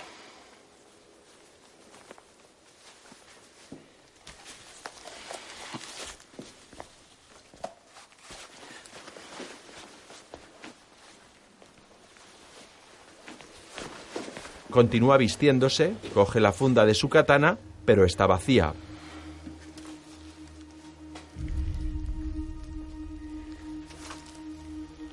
¿Y tu espada? La tiré a un lago. Gonzalo abre una larga caja de madera y saca un tubo negro de un metro de largura. Se lo echa a la espalda. Debo irme. Yo voy contigo. Avanza decidida hacia él. Le mira fijamente. En la taberna llena de gente. Juan sobre una mesa. Escuchad, escuchadme, escuchad. Esta vez la guerra no se va a librar en Flandes, ni se va a librar en las Américas. Esta vez la guerra se va a librar en nuestras casas. Sí, si dejamos que entren en nuestras calles, todos nosotros vamos a morir. Vámonos al uso. Pero que no, que quiero saberlo. ¿Qué me decís todos que sea normal? Pues Juan, quiero enterarme. Cipri. no somos soldados. Ni siquiera tenemos armas. No sabemos luchar. Eres un hombre, ¿no? Yo os enseñaré. Pero no hay tiempo para eso. Vamos a morir todos. Ese hombre de ahí, ese es carpintero. Y este, este es campesino. Y yo soy alfarero. No tenemos ninguna posibilidad. Escuchadme, escuchadme, escuchadme. Tenemos que contenerlos hasta que lleguen nuestros tercios. Es verdad lo que le ha dicho, es verdad. Pero si alguno de nosotros muere, será por defender a nuestras familias. Margarita baja la mirada sobrecogida. ¿Quién se une a mí? Los hombres se miran asustados. Yo. Yo me uno. Y yo. Bien. Estamos contigo, Yo también. Y yo. Yo también. Cipri. Al tabernero. Yo no tengo familia, Juan. Juan le mira con dureza. Pero iré. Se miran preocupados, pero esbozan media sonrisa de esperanza. Juan baja de la mesa, va hacia Margarita y Alonso. Nos llevas a una muerte segura, Juan. Y tú con ellos. Si nos quedamos aquí, vamos a morir. Prefiero luchar. Yo te sirvo de algo. Margarita le acaricia conmovida. Llévatelo. Se enjuga las lágrimas. Vamos, mi amor. Juan vuelve con los hombres. Escuchadme. Tenemos que reclutar a todos los hombres que podamos. ¡Vamos! Todos salen de la taberna. Juan da un último beso a Margarita.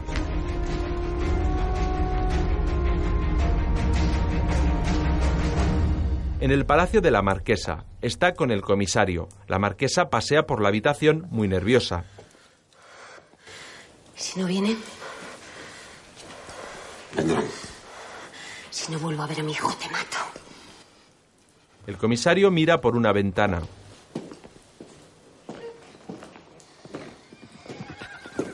La marquesa se acerca también a mirar.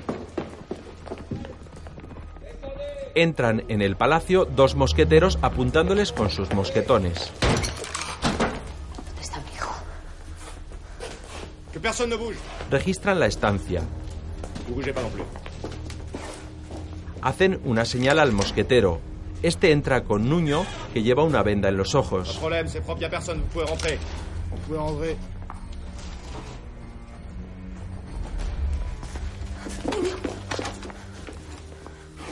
El mosquetero le quita la venda. La marquesa llora y abraza con fuerza a su hijo.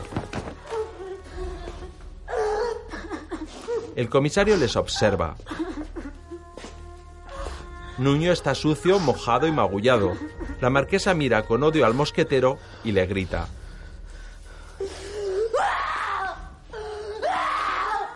Este aguanta impasible. Llévatelo. La marquesa se marcha con su hijo. El mosquetero se acerca al comisario. He dado órdenes de que los cuelguen y los abran en canal como areces si no regresamos en una jornada. Entonces acabemos cuanto antes. Prefiero que se guarde su sadismo para el rey de España.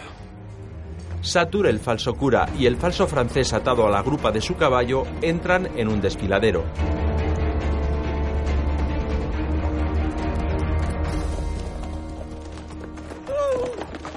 Detienen sus caballos sorprendidos y horrorizados. Se miran entre ellos.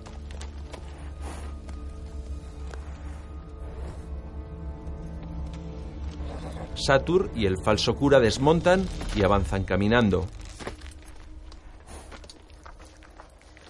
Satur se santigua.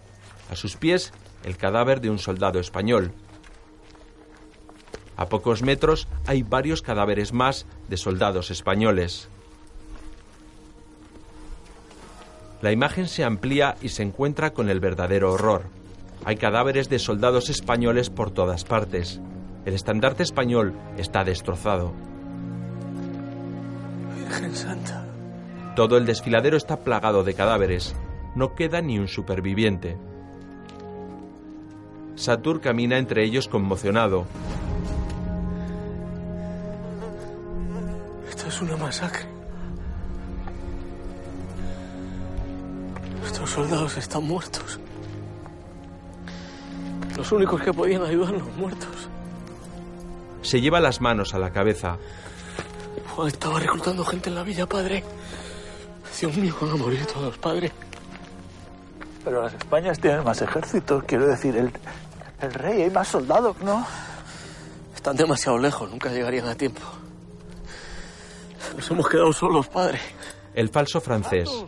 ¡Suéltame! Escucha, tenemos que huir. Podemos escapar juntos a Francia. Yo conozco a mucha gente allí. Prefiero luchar con los míos a ser un cobarde. Satur, asqueado, ni le mira. Padre, padre, antes de irme, necesito confesión. El falso cura le mira sorprendido. Pero, ¿por qué, por qué no lo pensamos esto un momento, Satur? Padre, dése prisa. Satur se arrodilla ante él. Sé que voy a morir y hay cosas que, que no puedo quedarme dentro. Se santigua. Ave María Purísima. Sin pecado concebida. Padre, yo he pecado mucho, ya desde No niño. puedo. ya. El falso cura le mira angustiado. ¿Cómo que no puede le pasa algo? Pues que no soy cura, joder. Que no soy cura. ¿Cómo que no cura? Soy el panadero de Brunete. ¿Qué? Que me lié con la mujer del alcalde y tuve que salir por patas. Me escondí en la sacristía y me encontré la ropa esta. ¡Con mi negra estampa! ¡Sí que... ¡Sí que se han perdido todos los valores! ¡Ya no se puede confiar en nadie. El traidor y el mentiroso. Mira, Señala a los cadáveres. ellos al menos han caído con honor. Tropieza con un cadáver y casi se cae. Vuelve hacia los caballos. Escupe a los pies del francés.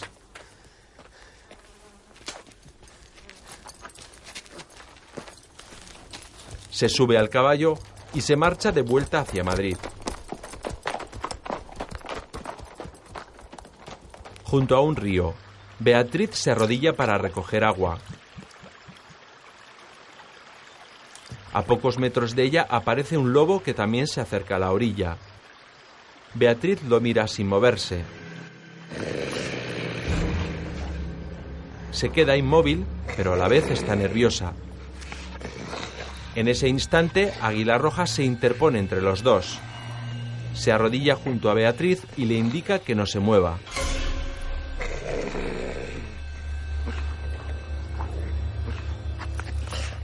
Los dos permanecen inmóviles. Finalmente, el lobo se marcha. Los dos se incorporan. Sus cuerpos están muy cerca. Se miran a los ojos.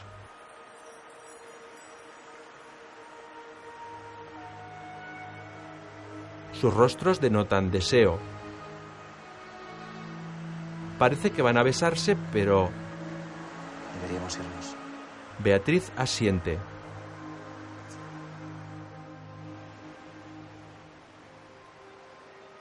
Se miran por última vez y Águila Roja se aleja. Beatriz se queda mirándole.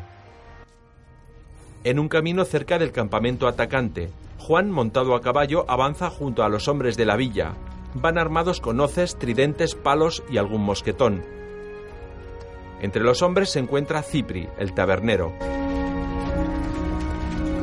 Van en silencio, la tensión y el miedo hacen mella en sus caras. Son poco más de un centenar. Juan da orden de detenerse. Desmonta de su caballo y camina unos metros. Ven a lo lejos cómo avanza hacia ellos una larga columna de soldados ingleses y franceses. Los hombres se miran con preocupación. Juan saca su catalejo y los observa acercarse. Son muchos más que ellos, bien armados y profesionales del ejército. Vuelve a mirar con el catalejo. En la retaguardia de la columna se divisan varios cañones tirados por caballos. A la vez, en casa de Gonzalo. Su hijo Alonso está llorando tumbado en la cama.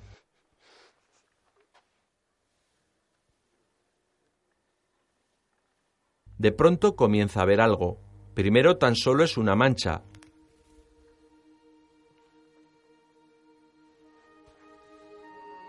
Se incorpora sorprendido. Su visión es borrosa, pero se va haciendo cada vez más nítida. Sonríe esperanzado. Se levanta y se marcha. A la vez, Águila Roja y Beatriz cabalgan juntos. Llegan a los alrededores del castillo, se detienen y observan el plano. Encuentra la entrada de un pasadizo. Tiene una verja con cadena.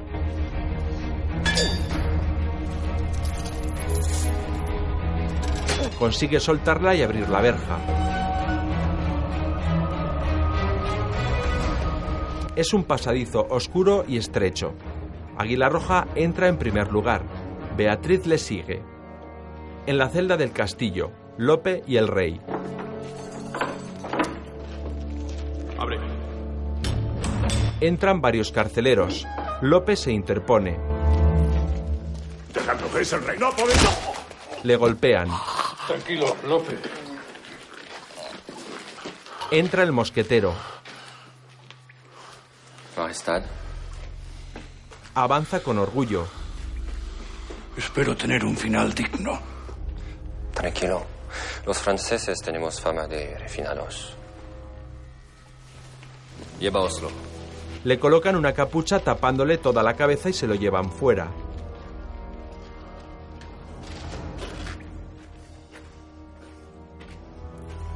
El comisario lo ve pasar en silencio.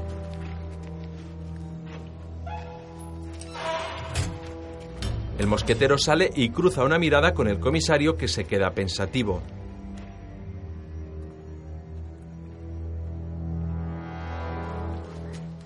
Por aquí. Beatriz y Águila Roja, iluminados por un candil, continúan recorriendo el estrecho pasadizo. A la vez, en un bosque junto al camino. Todos los españoles están agazapados tras los matojos o los árboles y solo Juan permanece de pie.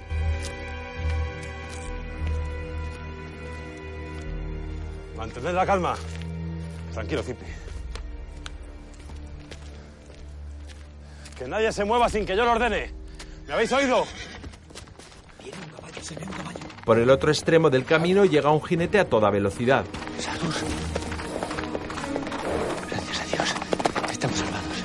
Vamos, escóndete. Vamos, escóndete, Cipri. Juan sale del escondite y corre hasta el camino. ¡Satur! ¡Satur!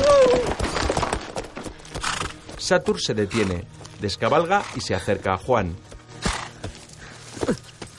¿Y los soldados? Muertos. Juan se queda paralizado. Están todos muertos. ¿Qué vamos a hacer, Juan? ¿Qué vamos a hacer? No le digas nada a los demás, ¿bien? Somos muy pocos para luchar en campo abierto. Lo único que podemos hacer es atacar por sorpresa. Vamos, Satur. Sal del camino. Esconde el caballo. ¡Vamos! Dame el caballo. Satur llega a la altura de Cipri, el tabernero. Satur. Satur se le acerca. ¿Y otros soldados? Satur no sabe qué decirle. Tan solo le da una palmada de apoyo. Cipri comprende que están solos.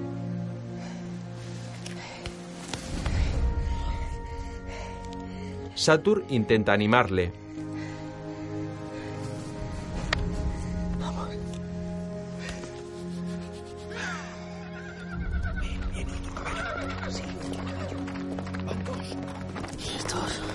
Satur mira al camino. Llegan el falso cura y el falso francés en un caballo. Sale a buscarlos.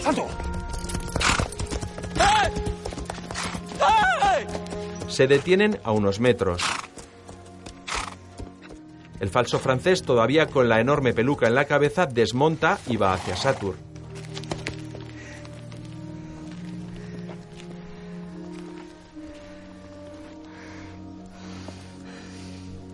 ¿Sabes lo que te digo, Satur? Que estoy hasta los huevos de ser francés. Se quita la peluca A tomar por culo. y la tira. Satur le sonríe. Los dos se abrazan. El falso cura llora emocionado. Se acerca Juan. Salid del camino. Salid. Escondeos. Vamos. Los cuatro hombres se esconden entre los matorrales. El ejército enemigo está cada vez más cerca. Escuchad. Lo más importante es que no puedan disparar. No hay que dejar que carguen las armas. La columna viene encabezada por el ejército francés. Los españoles permanecen agazapados tras los árboles y matorrales. Le entregan un palo a Satur. El falso cura coge una piedra como arma. Juan, con gestos, les pide calma. Cada vez están más cerca. La tensión se refleja en los rostros de los españoles. La columna ya está a su misma altura recorriendo el camino. Cipri, el tabernero, mira fijamente al suelo. Juan calcula el momento más oportuno para atacar.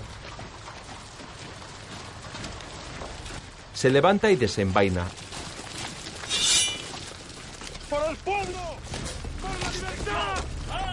España! Se lanzan sobre los enemigos. Vamos, Cipri.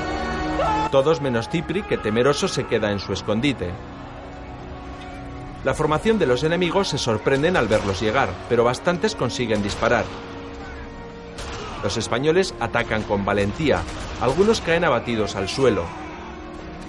Juan ataca con espada y pistola. Satur ataca armado tan solo con el palo. Mientras tanto, Cipri, con un cuchillo en la mano, sigue escondido tras los matorrales. Continúa la pelea cuerpo a cuerpo. El falso cura ataca con fiereza piedra en mano. Juan se bate a espada con varios de ellos. A la vez, Lope permanece en la celda del castillo. Sorprendido, ve cómo se abre una trampilla en el suelo y aparece Águila Roja. ¿Quién eres? ¿Quién eres? Águila Roja no le contesta, tiende la mano y ayuda a subir a Beatriz. Beatriz. Los dos se abrazan con fuerza, emocionados. Pedí a Dios cada día poder abrazar a mi hija antes de morir. Te sacaremos de aquí. ¿Dónde está el rey? Se lo han llevado. Lo van a ejecutar. Los tres se miran preocupados. ¡Guardias! Poco después, dos carceleros abren la puerta sorprendidos al ver a una mujer. Entran. Y Águila Roja derriba al primero de un golpe. Con el segundo hace lo mismo. Águila Roja sale al pasillo y comprueba que no vienen más. Marchaos por el pasadizo. Avisaré a la Guardia Real. López se mete en el pasadizo. Yo me quedo contigo hasta el final. Si no ayudas a tu padre, no saldrá vivo de aquí. ¿Te volveré a ver? Los dos se miran fijamente a los ojos. Beatriz baja el embozo que cubre el rostro de Águila Roja. Parece que va a besarle, pero finalmente se marcha y sigue a su padre por el pasadizo. Águila Roja la mira mientras ésta desaparece por la trampilla. La batalla continúa. La pelea sigue siendo cuerpo a cuerpo, aunque poco a poco los soldados franceses e ingleses demuestran su superioridad. Puñetazos, cuchilladas, golpes, espadazos. Cipri, el mesonero, permanece escondido, paralizado por el miedo. Los soldados ingleses consiguen organizarse y avanzan disparando contra los españoles. Algunos caen muertos o heridos al lado del falso cura. Uno de ellos, mientras agoniza, lo mira implorándole. El falso cura, con lágrimas en los ojos, se agacha junto al hombre y le da la extrema unción. El hombre muere. Juan continúa peleando, pero se da cuenta que van perdiendo. Satur se defiende como puede. Cada vez quedan menos españoles en pie. El falso francés se refugia junto a Cipri tras los matorrales.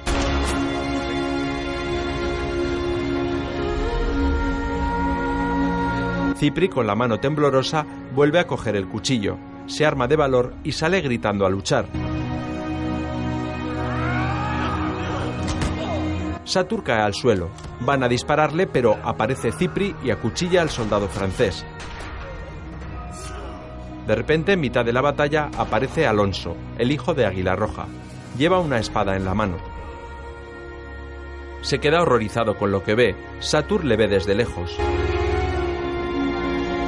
Los invasores están ganando claramente la batalla. Fusilan sin compasión a muchos de los españoles.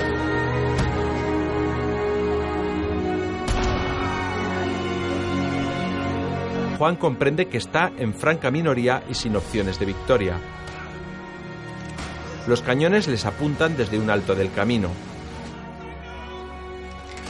También le golpean en la cara y cae al suelo. Se incorpora y da la última orden.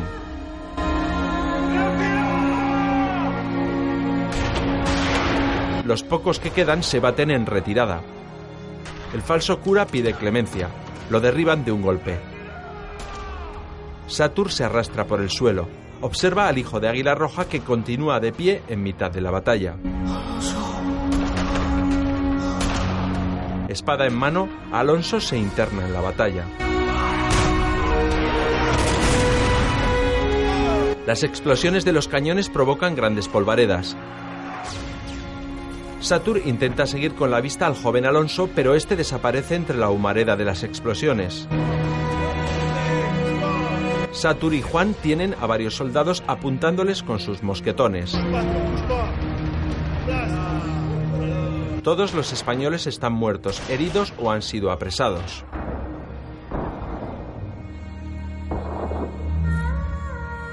En el castillo, el rey permanece atado y encapuchado. Lo colocan sobre un estrecho tablón que sobresale sobre el foso que rodea al castillo. Le quitan la capucha para que pueda ver. El mosquetero está cerca de él.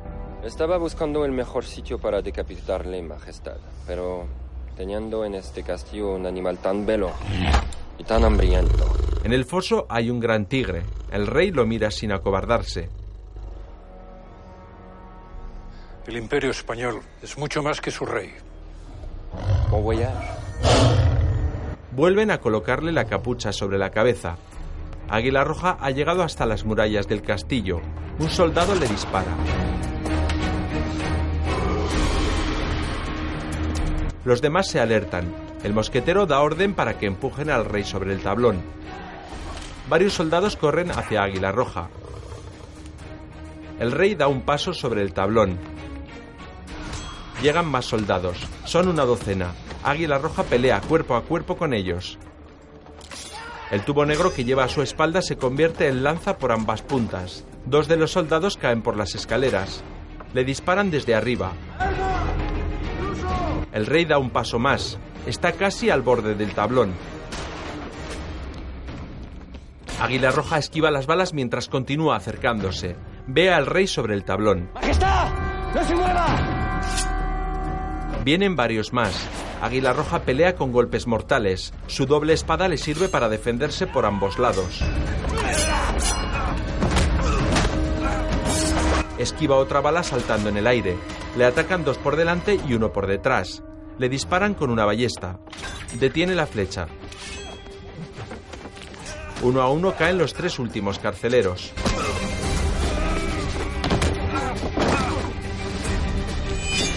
Solo queda el mosquetero. Mientras tanto, el rey permanece inmóvil en el borde del tablón. Águila Roja gira el tubo negro por la mitad y lo desmonta convirtiéndolo en dos espadas. Salta a por él. El mosquetero se defiende con fiereza y velocidad. Golpea a Águila Roja que tiene que retroceder. Pelean sobre unas escaleras. El mosquetero consigue acorralar a Águila Roja contra una pared. Los dos forcejean y consigue apartarlo. Los dos pelean con mucha maestría, aunque cada uno a su estilo. El mosquetero le golpea en la espalda y Águila Roja cae al suelo, pero vuelve a incorporarse. La lucha es muy rápida. El mosquetero con su espada y Águila Roja con sus dos medias espadas. Águila Roja se golpea contra la pared. El mosquetero corre hacia el rey. Se gira y salta sobre Águila Roja con su espada por delante. Sus cuerpos se juntan. Parece que ha atravesado a Águila Roja. Los dos se miran fijamente a los ojos. Pero no, al separarse los cuerpos, es el mosquetero quien tiene clavadas en su pecho las dos espadas de Águila Roja. El mosquetero cae al suelo y muere. El rey continúa en el borde del tablón. A la vez, en el campo de batalla. El escenario es dantesco. Los españoles que han sobrevivido están sentados en el suelo. Apenas son una veintena. Los soldados ingleses les apuntan con sus armas.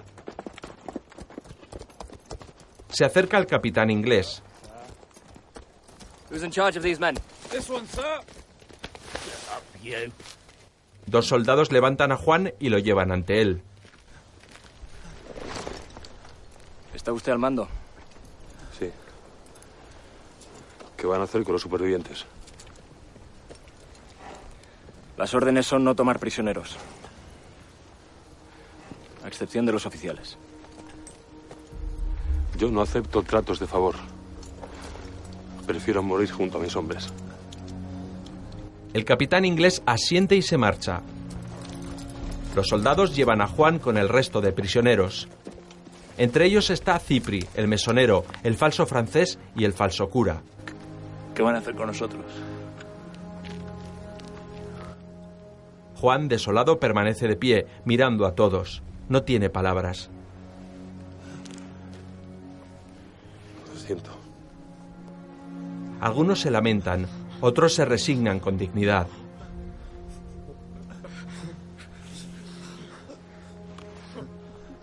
Dos soldados traen a Satur, lo dejan junto al grupo.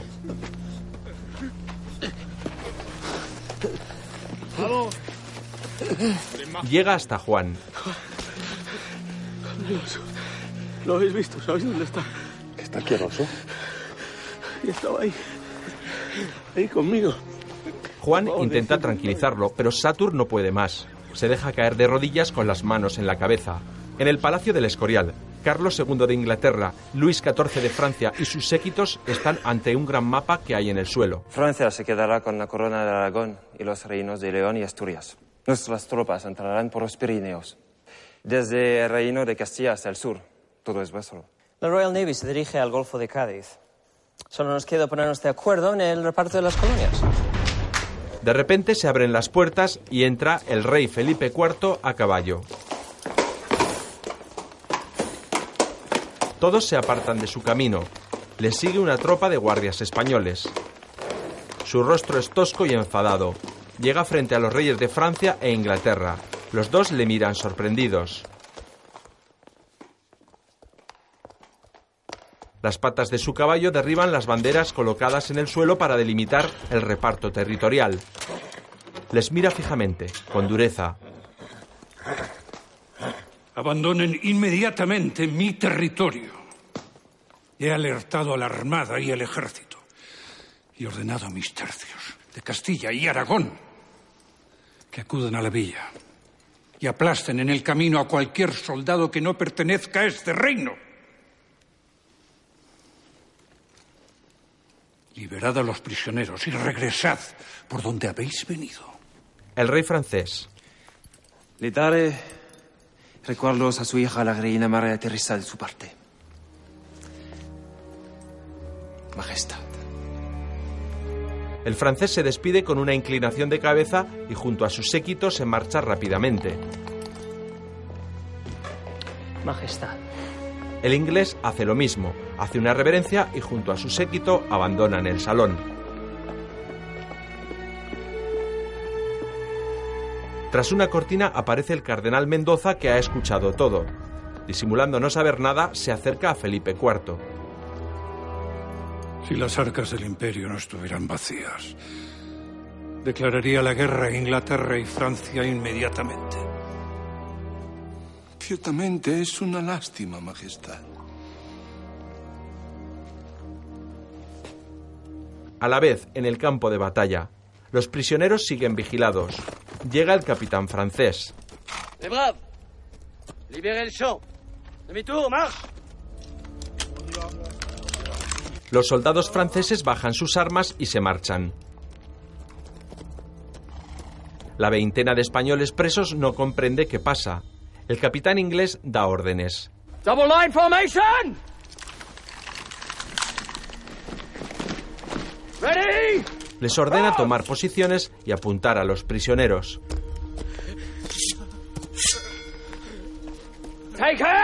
Los soldados obedecen las órdenes y apuntan a los españoles. Estos se ponen en pie. Algunos miran al cielo, otros lloran, otros mantienen la mirada. Los mosquetones apuntan a los españoles. El capitán inglés se resiste a dar las órdenes de disparar. Mantiene la espada en alto. Satur y el falso cura cierran los ojos. En ese momento llegan dos jinetes al galope. El capitán inglés da orden de bajar las armas. Sus soldados le obedecen. Entregan una nota a los dos capitanes. Los españoles permanecen expectantes. Los, los capitanes leen la nota. El francés dice a sus tropas que se retiren.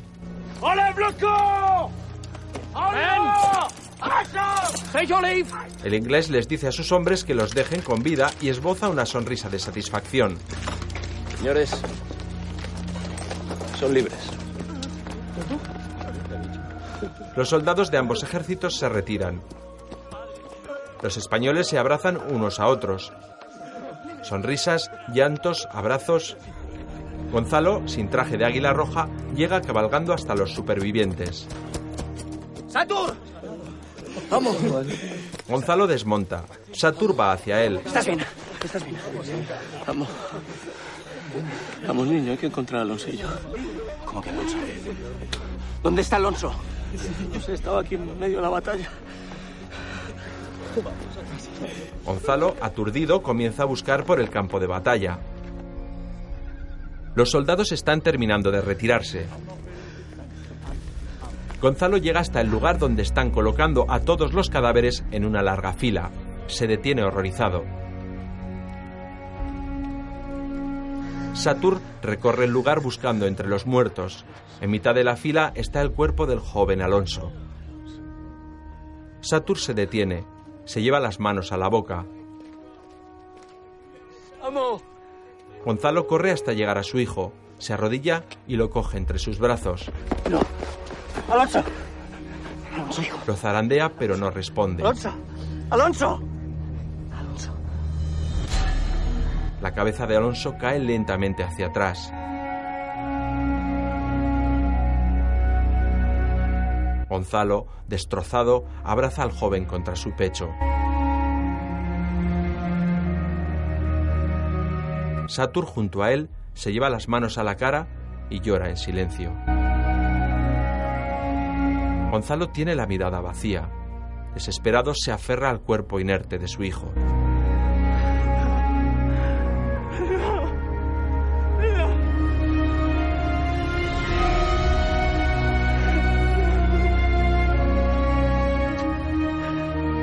Le mira a la cara. Alonso tiene los ojos cerrados y todavía conserva las quemaduras de la pólvora alrededor de los mismos. Desgarrado, le acaricia el pelo y el rostro. Con los ojos húmedos, levanta la mirada, desesperado. En ese instante, Alonso abre los ojos lentamente. Padre. Te veo. Gonzalo se abraza con fuerza a su hijo. Satur se quita las lágrimas de los ojos y se abraza también a ellos. Que está vivo.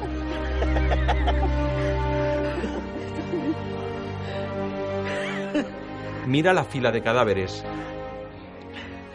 Ha sido la madre de todas las batallas, somos. Estos españoles caídos se merecen un monumento en cada plaza. ¿Qué cojones le hemos hecho? Estoy orgulloso de ser español. Vuelven a abrazarse. Bueno, por fin se acabó todo ya. Gonzalo, No, Sator. Aún no. al día siguiente, Satur, subido a una roca, mira hacia el centro del lago. Otra vez igual, Saturno, otra vez igual. Esperar y sufrir, ese es tu signo. Así que tengo una sensación de de de, de déjà vu. ¿Qué hago yo hablando en francés? En mitad del lago y del fondo del mismo aparece Gonzalo. ¡Nada! Madre que me parió. No podía usted enterrar la katana bajo un árbol, no. Tenía que tirarla aquí, al lago más profundo del lugar. Pues le digo una cosa. Que lo mismo tiene que plantearse llevar una normal. Así, recta. Que ya sé que no le pega nada con el traje, pero... Tengo que recuperarla. Gonzalo vuelve a sumergirse. O sea, que se va a meter... Otra vez. ¿Qué querencia le tiene este hombre al agua? Satur se acerca más al borde de la roca. Está aquí. Aquí no se ve nada de nada. El brazo de Gonzalo sale del agua empuñando la katana. ¡Vamos! ¡Que la he encontrado! ¡La tengo! Hay que joderse. Que en su casa no encuentra ni sus calzas y meterse aquí al lago y, y no para de sacar cosas. ¡Venga, vamos! ¡Ah! Satur pierde el equilibrio sobre la roca y cae al agua. ¡Vamos! Gonzalo lo saca del lago. ¡Vamos! ¡Por Dios, quítese de ella! ¿Eh? ¿Eh? Que no puede ver a nadie, hombre. Que con la abstinencia que está pasando puede ocurrir cualquier cosa, ¿eh? Gonzalo mira orgulloso su katana y se marcha. Venga. Satur, en el suelo, mete la mano al pantalón y saca un alga grande. La arroja al lago. Vamos. ¿Dónde está este hombre? Mírale. Al otro lado del lago, Vestido y todo que está. Gonzalo vestido como águila roja. Su caballo levanta las patas al aire y se marcha cabalgando. La imagen se ralentiza mientras Águila Roja continúa cabalgando. Corte a negro. Productor Daniel Écija. Director José Ramón Ayerra Díaz. Guión Pilar Nadal, Juan María Ruiz Córdoba y Guillermo Cisneros. Desde el lago, Satur le sigue todavía con la mirada. Eso ya se va sin avisar. En negro. Música Daniel Sánchez de la Era. Sonido directo y mezclas Joaquín Rebollo y David Fernández Blanco. Satur sigue todavía sobre la roca del lago. Sí que lo mío no está apagado. En negro. Figurinista Laura Herrera. Casting Luis San Narciso, Tonucha Vidal y Andrés Cuenca. Ayudante de dirección Sara San Martín Ibáñez. Jefe de producción José Manuel González. Satur se marcha del lago. El agua que he tragado me está entrando unos retortijones. En negro, Águila Roja, la película. Reparto. Águila Roja, Gonzalo de Montalvo, David Janer. Satur, Javier Gutiérrez. Comisario, Francis Lorenzo. Margarita, Inma Cuesta. Marquesa, Miriam Gallego. Juan, Roberto Álamo. Catalina, Pepa Aniorte. Cipri, Santiago Molero. Felipe IV, Xavier Elorriaga. Cardenal, José Ángel Ejido. Alonso Guillermo Campra. Nuño Patrick Criado. Beatriz Martina Klein. Falso francés Antoine Mariano Peña. Falso cura Padre Mateo Antonio Molero. Mosquetero Stani Copet. Película rodada en San Lorenzo del Escorial, El Escorial, Villanueva de Perales, San Martín de Valdeiglesias, Navas del Rey, Pelayos de la Presa, Talamanca del Jarama Rasca Fría, Manzanares el Real y Consuegra. Una producción Globomedia y Versátil Cinema 2011. Audiodescripción realizada por Navarra de Cine SL, junio 2011.